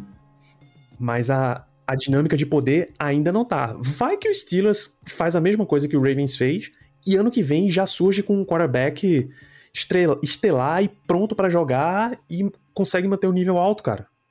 Sim, e tem, tem um elenco em torno, né? Sim, o Steelers está cotado para ter também um dos maiores espaços em salary cap para 2022, o que significa que ele vai ter uma excelente oportunidade de manter o núcleo do time como ele tá. Sim, isso, isso é importante demais, né? Vai poder fazer uns investimentos pontuais para melhorar o que não der certo nessa temporada. Então, não dá para cravar nada ainda nessa divisão, a não ser que Ravens e Browns aparentam estar tá mais sólidos à frente, que o Steelers não está morto e que o Bengals ele tem a possibilidade de chegar nessa história. Ele ainda precisa se provar, mas ele tem a possibilidade. É, já se torna aquele time que vai pelo menos arrancar umas vitórias dentro da divisão, principalmente em casa, né? É um time que sempre é muito encardido jogando em Cincinnati e esse ano vai ser ainda mais. É, para a gente falar rapidamente aí sobre a defesa e passar um pouco para falar sobre o que, que, a gente espera desse calendário dos Steelers, né? Uh, a gente falou das adições, né? Melvin Ingram, uh, a chegada recente aí do, do Schobert, teve algumas outras que o Steelers, algumas peças que o Steelers perdeu, mas ainda tem um, um, um, um grande, como eu até mencionei anteriormente, para mim o, o, grande nome desse, desse elenco no completo que é o DJ Watt, é o cara que realmente faz a diferença, né? O famoso faz chover. Como que você vê essa defesa dos Steelers, né? Você mencionou até a perda do, do Nelson, que é uma, uma peça importante ali na secundária dos Steelers. Uh, o que, que a, o Steelers conseguiu é, fazer de melhorias e o que, que você acha que a equipe vai ter de dificuldade aí, na, falando de defesa, que já era uma defesa muito sólida, sofreu com uma lesão é, importante ali no do middle linebacker, esqueci o nome agora, do rapaz que perdeu a temporada. O Quanto, Devin Bush. Devin Bush. E aí conseguiu encontrar o High Smith do meio da temporada para conseguir ajudar ainda esse setor. Então, tipo, teve uma perda que podia ter acabado com a temporada, mas conseguiu uma peça para repor muito rápido e conseguiu manter o nível ali da defesa. Que dá para a gente esperar, até com a volta do Devin Bush, é, com as adições que fez, né? 2021 para essa defesa dos Steelers parece que vai ser um, mais um ano sólido aí, né? Bom, quando você pensa em defesa dos Steelers, você automaticamente pensa em pressões e sacks. Você já, você já visualiza o TJ Watt.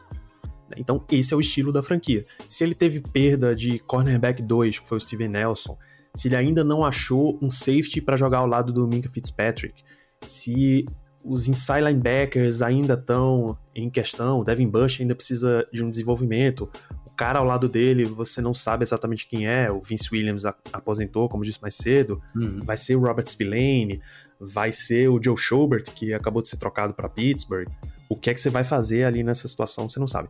Mas que a linha defensiva dos Steelers vai ser de sólida para cima, que eles vão conseguir gerar muita pressão, você não duvida muito. O Alex Highsmith apareceu para isso no ano passado. Você ainda traz o Melvin Ingram para dar um pouquinho mais de rotação, você não precisar que Alex Highsmith jogue 98% dos snaps de defesa. Uhum. E quando você tirar ele, você tem um cara de qualidade para colocar, que não vai ser nem um calouro draftado lá embaixo, nem vai ser esses andarilhos da liga. Pô. Quando terminou a off-season, quando começou a off-season, na verdade, o, os outside linebackers dos Steelers eram TJ Watt, o Alex Highsmith e Cassius Marsh. Era o terceiro e só. Não tinha mais ninguém. Cassius Marsh é esse andarilho de jogador de special teams, pô. Uhum. Pode esperar que esse cara vá entrar pra tua defesa e resolver. Pelo amor de Deus. Sim. Por isso o Steelers foi atrás do Melvin Ingram, por isso o Steelers draftou... Foi até tarde, inclusive, né, atrás do Sim. Melvin Ingram. Foi, acho que aquela coisa de ficar olhando pro mercado e falar, ó, oh, ninguém vai mexer com esse cara, eu vou trazer ele pra cá. E aí sobrou e de certa forma tem aquele fator que contratações pós-draft já não, já não impactam na, no cálculo de compensatória. O. Ravens faz isso com uma maestria absoluta. Eles esperaram o Villanueva até depois do draft para contratar, porque eles também, sabiam né? que não ia contar. Pois é. Então, eles deixaram para fazer essa contratação aí depois. Então, agora nesse setor você já tem jogadores. Por quantos caras já passaram para ser o número 2 do Miles Garrett? Sim. Então vocês sabem exatamente o que é que o Steelers está procurando. E como é difícil de é, achar. Eu ia até te perguntar de 0 a 5 aí, vamos colocar uma nota mais difícil de você dar. O quanto a ausência do Dupree vai ser sentida ali nessa dupla que ele fazia com o Watch? Eu diria que um.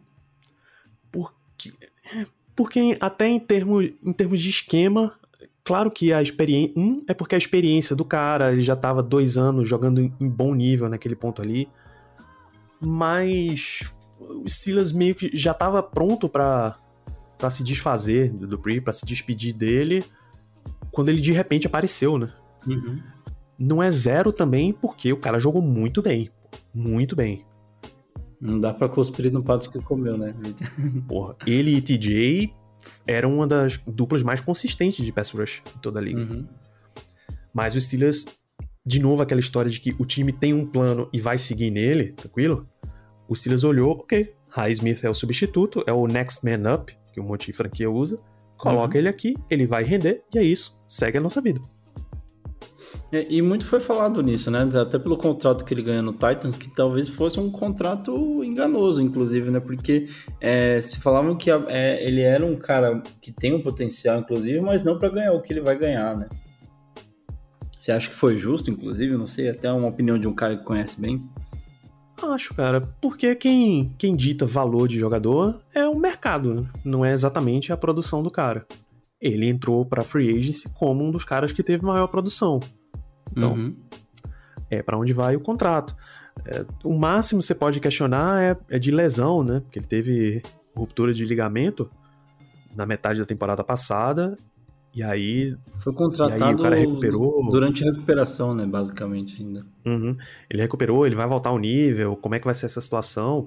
Mas, regra geral, é o mercado que dita o contrato, e esse era o contrato de mercado para um cara na idade dele, com a produção dele, não tem muito o que questionar, não.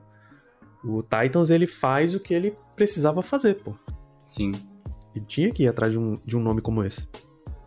É, eu tinha até deixado a defesa pra, pra gente falar por último, porque acho que é um, é um dos assuntos que menos existe coisa pra gente falar, né? Porque é uma defesa que se manteve sólida, teve poucas peças, teve peças importantes, é claro que saíram, mas a base em si é muito, muito sólida, né? Então, é, com algumas poucas adições, você consegue manter um nível muito bom. E é claro, trazendo o Melvin Ingram, você trazendo peças é, mais, mais, mais sólidas ainda, você ajuda até subir um pouco o nível dentro de uma divisão que promete ser muito disputada em 2021. Né? Isso. O, o termo foi muito preciso. A base já tá lá. É, você não desespera. O Browns não se desespera porque o Adrian Claiborne não foi um número 2 pro, Pro Garrett. pro Miles Garrett. O Browns simplesmente vai atrás de outro nome. Pô, se o, pelo contrato a produção não tá vindo, vamos contratar outro. Ponto. Não tem por que desesperar. O que, que o Google tá falando quando eu tô falando de Miles Garrett, pô? Se fosse meu celular, ele estaria falando. Porra. É, Você não achou o cara ali? Tudo bem. Tenta o próximo.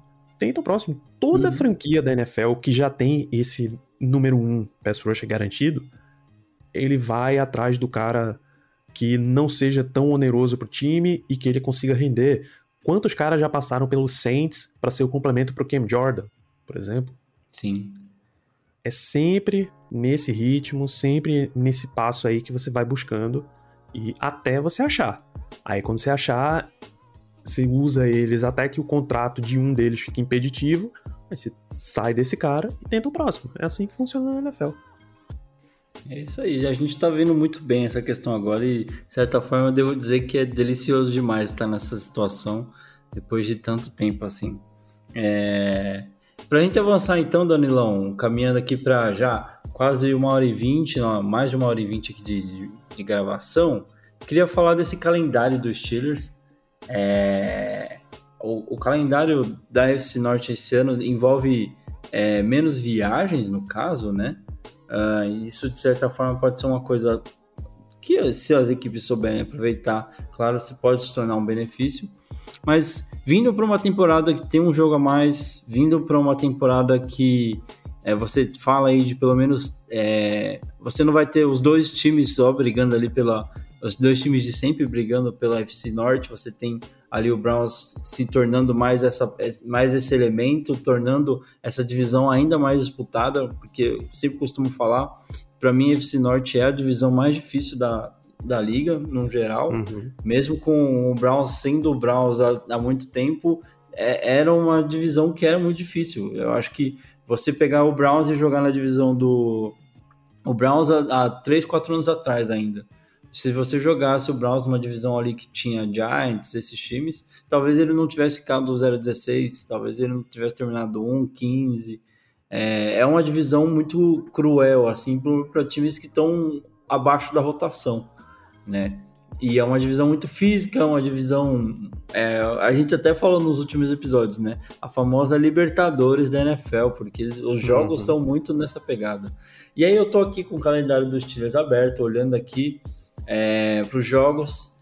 Eu queria te perguntar do que você do que você viu, né, até aqui. Aonde você acha que seria ali o divisor de água da, dessa temporada dos Steelers? onde pode ser um, um, ponto que a equipe pode se encontrar, pode engrenar, né? Uh, numa temporada que a gente, como eu já falou, né, vai ter um joguinho a mais. Esse, essa reta final da temporada, a NFL tentou manter ainda muito disputada com jogos de divisão ali acontecendo ou no último ou no penúltimo. No caso dos Steelers, os três, os quatro últimos ali são bem complicados, na verdade, né? Cara, são muito absurdos. Muito absurdos. Eu não seria de se estranhar se o Steelers terminasse com quatro derrotas no final. Embora, embora você tenha Tennessee e Cleveland no Heinz Field, onde o Steelers normalmente exerce, exerce bem o seu mando, você tem um jogo de prime time contra o Browns, é um Monday Night na semana 17. O uhum. Steelers costuma ir bem em jogos de prime time, especialmente em casa. Mas é muito brutal você terminar com semana 15 recebendo o Tennessee Titans, semana 16 visitando o Kansas City Chiefs, semana 17 um prime time em casa contra o Browns e semana 18 visitando o Baltimore Ravens. Tá? Não tem condições. Então o Steelers precisa chegar aqui para essa semana 15 com a vida dele já bem definida. Aonde é que é um onde tem trechos que você consegue arrancar umas vitórias tem uma sequência aqui. Semana 2 e 3 são dois jogos em casa contra Raiders e Bengals. Se você quiser alguma coisa, você vai ter que tirar vitórias daqui. Você vai ter uma sequência de Denver Broncos, Seattle Seahawks, os dois em casa. Aí visita, tem uma bye, visita Cleveland, tem que aproveitar esse descanso, né? Sim. Para chegar com mais, mais fôlego. Um jogo contra o Bears, um jogo contra o Lions, também os dois em casa. Aí você vai a Los Angeles para jogar contra o Chargers, é a única viagem longa do time nesse ano. E tem Bengals de novo. São as semanas 5, 6, 7 o bye, 8, 9, 10, 11, 12. Esse, esse do, do é Chargers e, e, Bengals, inclusive, acaba sendo até uma viagem mais longa ainda, né? Porque são dois jogos fora. Então você uhum. sai lá de Los Angeles e ainda não volta para Pittsburgh, né? Você já vai direto para Cincinnati, inclusive. Uhum. Então são é nesse miolo aqui da semana 5 para a semana 12 que o Steelers tem que dar o gás de uma, arrancar um monte de vitórias o máximo que ele conseguir.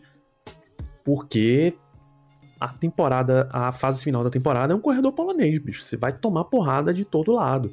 Não dá para esperar em 2021 que o Steelers vá visitar o Chiefs já contando com uma vitória. Se fosse o Chiefs do Alex Smith, você ainda contava, mas esse Chiefs do Mahomes. E, esse, e ah, falando até do, da liga da FC, da FC no geral, da conferência, né?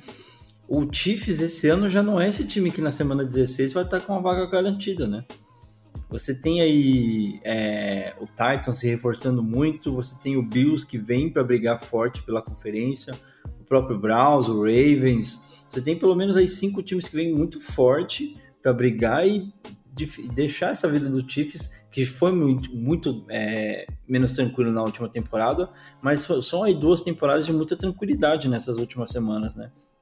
Então, é, se a gente fosse imaginar é, 2020, o Mahomes aqui na semana 16 estava mais se divertindo, não tinha uma obrigação tão grande. Na verdade, 2019, né? 2020 ainda estava apertado, porque você tinha os Steelers brigando pau a pau com o Kansas, ainda estava rolando aquela treta pela primeira vaga, né? Que o Steelers tirou o pé ali no final e o Kansas ganhou.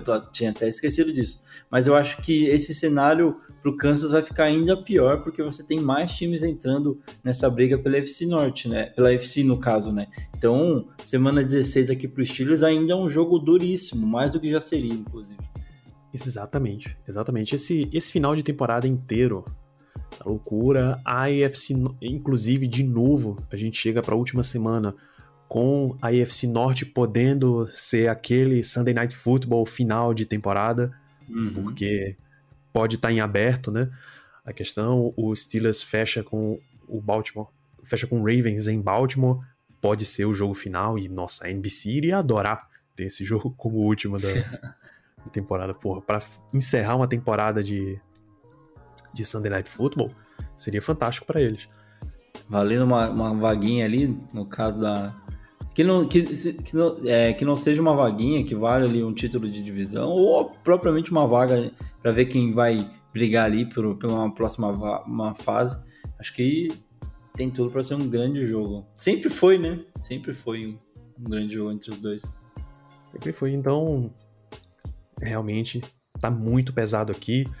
Falando em termos de divisão, eu eu concordo com você que tão, são os três times que vão brigar, cara. Nenhum deles surpreende, nem Baltimore, nem Cleveland, nem Pittsburgh surpreende se acabar a temporada como o primeiro da divisão. Seria alguma surpresa se algum dos três tivesse uma temporada horrível. Uhum. tem muito tem muito analista de mídia de da liga como um todo que até acha que o Steelers vai bem mal nessa temporada, que é a temporada de cair do cavalo mesmo. Ninguém dentro da divisão acha, cara. Uhum. Eu ia até te perguntar com relação a isso. A gente entrando nesse papo de, da divisão, é, eu tenho visto algumas matérias que colocam o Steelers numa temporada talvez como underdogs da FC Norte. Você acha que isso é muito fora da curva ou faz algum sentido? Depende do sentido de underdog, mas é uma segunda prateleira. Tá? Eu acho que Uhum. Ravens e Browns estão um pouco à frente. Eu acho que se você quiser exatamente o ranking, eu acho que o Ravens está na frente. São muitos anos disputando em alto nível. Você tem quarterback que já foi, que foi MVP um dia desses. Você tem head coach que foi coach do ano, treinador do ano um dia desses. Eles estão realmente bem à frente. Eles têm os problemas O deles. momento é melhor, né? Sim, eles estão num ciclo de vitórias muito mais positivo. O Browns é uma equipe já tá uma equipe muito competente, embora eles venham da sua primeira temporada realmente vitoriosa e com Uhum. pompa e com todo o gabarito que eles deram. Propriedade, né? Isso. A gente sabe, o torcedor do Browns sabe melhor do que eu até, o quão difícil é vencer na NFL, cara. E pra você sair de uma temporada com tantas vitórias, o Browns realmente se colocou como um candidato à divisão. O Steelers entra como terceiro candidato. Não entra tão abaixo quanto a maioria das pessoas pensa. tá? Ainda é um time muito bem estabelecido. As principais valências deles ainda estão muito fortes. As perguntas, a- as interrogações já estão começando a ficar maiores do que as certezas. Mas ele ainda tem muitas certezas nesse elenco. O suficiente para brigar por essa divisão inteira. Pode ficar fora de playoff? Pode. Eu acho que pode o Steelers ficar fora de playoff. Uhum. Mas vai ficar fora de playoff com uma campanha com 5 vitórias? 5 e 12? Bem difícil. Pouco provável. Pouco provável. Se ele ficar fora, é 8 e 9, 9 e 8. Nesse nível de disputa aí. E eu acho que, independente de tudo, do pior cenário possível em Pittsburgh, é, a gente, eu ainda não colocaria uma, uma campanha negativa, justamente porque de, de tudo isso que a gente falou, o que eu queria até colocar aqui é que a comissão técnica dos Steelers ela é muito sólida, né? Então, não consigo imaginar um time com uma comissão técnica tão sólida quanto a dos Steelers, é, longínqua, que sabe o que faz, conseguir ter uma campanha bizarra, tipo, chegar, como você falou, um 5 5 é um 5-12. Não, não consigo imaginar isso, de verdade. É bem difícil. Pois é, ainda é um time que, que tem muito respeito pela liga. Sabe, isso faz bastante diferença. E aí, pra fechar a divisão, tem o Bengals, Isso Que que, eu ia perguntar pra ti. eu até disse lá atrás, eles começam a colocar as ferramentas, sabe? Você tem um baita quarterback no Joe Burrow, você tem um grupo de skill positions muito bem elaborado, todos os wide receivers, o Joe Mixon, running back e tal. É, Você começa a ter peças de defesa, o Jesse Bates é um safety fenomenal. Resta você ir achando mais peças em mais, mais posições do campo, mas os investimentos começam a aparecer em Cincinnati Uhum. Não é um time morto, mas eu também não colocaria ele hoje como um contender. Precisa aprender a transformar esse elenco de pa do papel num elenco que consegue vitórias em campo. E de certa forma, se você for pegar, até comparando com o Browns, é um time que está mais acostumado a estar em jogos de playoffs, né? Até pouco tempo, como você mesmo mencionou, estava fazendo o final com é, jogos de, de, divisão com o Bengals, né? Com, ou com Steelers, na verdade, né? Fez é, jogos contra o Houston. É um time que não tem muito tempo, já ainda está disputando playoffs, né? Tá, tem caído muito nos últimos anos, mas está conseguindo fazer essa curva para voltar de novo de uma forma até rápida. Né? Então, uma outra coisa que acontece, ainda existe um pouco desse desse, dessa cultura ali de ser um time vencedor, né? Então pode ser que essa virada aconteça mais rápido e em 2022 a gente tem um UFC Norte ainda mais infernal do que a gente está acostumado a ver, né? Sim, nenhum dos dois que estão no topo, o Ravens e o Browns, dão qualquer indício de que vão tirar o pé do acelerador, né? Sim. O resto que tenta acompanhar. E isso é. Até para a gente fechar aqui já, a gente passou rapidamente pelos times. E um panorama aí, um, um hot takes do Danilo para 2021 é, sobre os Steelers e AFC Norte no geral. Cara, um hot take sobre os Steelers é que ele vai ser um time muito prolífico de corrida e vai até causar algum mal-estar entre recebedores. A gente até já tá vendo o James Washington não negando Pedindo que ele tenha né? pedido para ser trocado. ele, não, ele não confirma, mas também não nega. tá por ali. É só mais um papo de, pô, isso aí foi meio uma conversa interna, não era para ter vazado e tal. Ou seja, tá na pista. O cara não tá feliz. Isso dá é. pra ver, né? Porra, como o wide receiver 4, a gente já sabe que vai acabar esse ano, ele vai seguir a vida dele como um free agent, tomara que ganhe um contrato maneiro para vir uma compensatória no ano que vem. Hum. E é isso. É, até repor o wide receiver 4, meu Deus do céu, quantas franquias não queriam estar numa situação de que eles precisam repor um wide receiver 4, porra. É, não é um cara exatamente que faria falta no elenco, né? Porra. De forma alguma. Então, eu acho que o time vai ser muito mais corrido do que, que isso. Vão ter muitos takes sobre linha ofensiva, justamente porque não deram a melhor proteção do mundo para Ben Roethlisberger, um quarterback de 39 anos. Tá? Mas o time vai correr muito bem. A gente confia uhum. que a proteção, corrida e o Najee Harris vão dar isso que o time, a diretoria estava pedindo para que o time voltasse a ter. Em termos de divisão, chega a ser um hot take e achar que vai ser bem disputado entre os três. Tá? Capaz até que os três terminem com a série dividida, né? Uma vitória para cada lado entre Browns e Ravens, entre Browns e Steelers e entre Steelers e Ravens. O, o Bengals deixa... acaba sendo aquele fiel da balança ainda, né? Ah. Aquela vitória em Cincinnati acaba sendo importante, mais importante do que nunca, né? Isso. Pô, imagine e o, quanto que vitórias dentro da divisão fazem diferença. Imagina aquele, aquele jogo que o Browns quase levou do Ravens e que o Lamar foi pro vestiário, voltou. Eu vou manter o termo vestiário só pra gente manter o programa limpo. É, ele foi no vestiário e voltou para finalizar com um baita jogo. Pô, se vem aquela vitória pro Browns, tanta coisa era diferente, cara, na história da temporada. Sim, sabe? moral e tudo mais, né? Exato. Seria um time que carimbou o seu passaporte ali ganhando do Ravens, carimbou seu passaporte com uma baita vitória em Pittsburgh contra os Steelers, chegou para ficar, sabe? Seria eh, a história mesmo da temporada do Browns seria essa. Ele não só teve uma boa campanha, como ele bateu nos grandes da divisão. Então, vai ser disputado. Isso aí, isso aí eu não tenho a menor dúvida. A menor dúvida mesmo. Um hot take sem se comprometer. Esse foi Danilo Batista, do Black Yellow Brasil. Cara, eu queria agradecer demais pelo tempo. A gente ficou aqui conversando um bom tempo e é como eu falei pro Danilo no começo, as conversas têm fluído muito bem aqui nesses, nessa série que a gente fez. O que me deixa muito mais animado porque a gente sabe que a, o Fama Net está completo na FC Norte e esses papos podem se repetir ao longo da temporada. E eu torço muito para que a gente consiga fazer mais, é, mais é, especiais, assim, trazer vocês aqui para conversar ou ir até lá. O Black Yellow, participei algumas vezes lá com vocês, é sempre muito legal, o pessoal recebe a gente muito bem.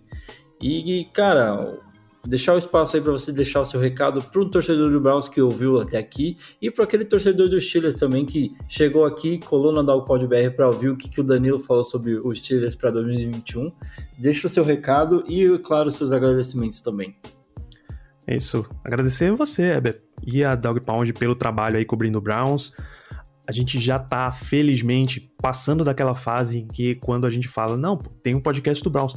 Caralho, mas tem torcedor do Cleveland Browns?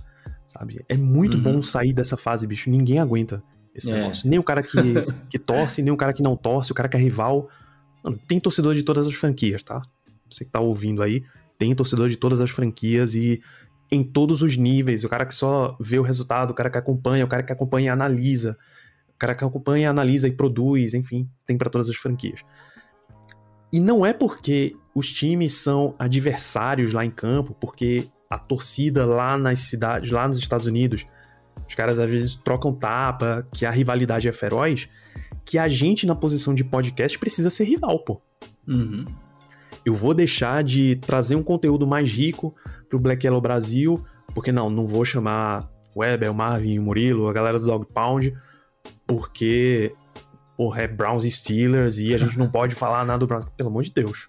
Pelo amor de Deus, bicho. A gente tá no Brasil.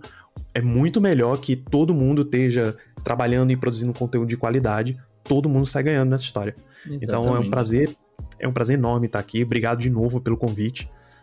Prazer estar aqui e sempre que precisar o Black Yellow tá à disposição do Dog Pound, como eu tenho certeza que o Dog Pound também tá à disposição do Black Yellow, pra gente fazendo e construindo essa história de NFL aqui no Brasil, todo mundo junto. É, exatamente, acho que é isso que você falou, né? Acho que todo mundo, de alguma forma, que começou um canal para falar sobre o time, parte da mesma premissa que não achou nada de, de conteúdo relevante, e, e mas acha que é, vem aquela coisa de tipo, eu vou fazer isso, eu vou ajudar as pessoas a saberem mais sobre o time que eu gosto e que eles gostam também. Né? E acho que é muito disso que a gente tem aqui no Famonanet, esse, essa união, essa, essa, esse objetivo de informar todo mundo, não importa o time que torça, né? Acho que é uma coisa muito legal que a gente tem aqui. Danilão, obrigado de verdade. Para a gente encerrar, então, onde que o pessoal que quer conhecer mais sobre o projeto da Black Yellow Brasil encontra vocês? Pode passar aí e fazer o, o, jabá. Bom, assim como o Dogpound, a gente tá lá no famonanet.com.br, tá? Enquanto durar a temporada, podcast toda semana falando do pós-jogo. Na verdade, podcast a gente vai entrar em live Tipo, assim que acaba o jogo dos Steelers, a gente tá abrindo a live lá em twitch.tv blackyellowbr. Podcast pré-jogo, também a gente tá fazendo, sempre trazendo convidados torcedores das franquias. Ou seja, vocês já podem esperar que antes da semana 8 e antes da semana 17, a gente deve ter presença de alguém aqui pela Dog Pound como torcedor do Cleveland Browns. Talvez a 17 tá em questão ainda, porque é virada de ano, é, é sempre um período complicado, mas enfim. Uhum. Provavelmente teremos. Dá e durante a semana. É, a gente sempre dá um jeito. E durante a semana, a gente tem mais um episódio, mais uma live, nesse ritmo de notícias, é, entrevista coletiva de treinador, de jogador e tal, para ir mantendo vocês atualizados. Então a nossa expectativa é trazer uns três episódios por semana lá no feed do Black Yellow Brasil, que você encontra como todos os podcasts de respeito nas principais casas do ramo aí, além do Fumonanet, o Spotify, Apple Podcast, Deezer, etc. Segue lá, BlackYellowBR no Twitter, no Instagram e no Telegram para ir acompanhando esses lançamentos todos. E contamos com a audiência de todos vocês. E muito obrigado. Os caras são tão bravos que estão até no Telegram, meus amigos. É isso, Danilão. Obrigado, obrigado pela participação. A você, querido ouvinte, que ficou com a gente até agora. Espero que você tenha gostado. Espero que você já tenha anotado, feito suas, suas anotações sobre os Steelers para a temporada 2021. Tá chegando, gente. Falta só mais alguns dias. A temporada já vai começar. E é claro que a gente vai torcer para que a gente tenha a melhor temporada dos últimos anos, tá certo? Um abraço para vocês, continuem seguindo a gente no Twitter, Instagram e Facebook, lá no DalPodBR e também lá no Fambonanet barra você encontra nossos conteúdos, nossos blogs, nossos podcasts, é claro, se você preferir escutar pelo site, entra lá no Fambonanet e você vai encontrar nossos conteúdos também, tá certo? Enquanto isso, enquanto a temporada não começa, continua acompanhando nossos episódios, os conteúdos vão começar a se massificar por aqui, como o Danilo mencionou no, no da Black Yellow Brasil, também acontece aqui no DagoPod BR, tá certo? Um abraço, até o próximo episódio, fiquem com Deus. Here we go, here we go, Brownies. Tchau, tchau, galera.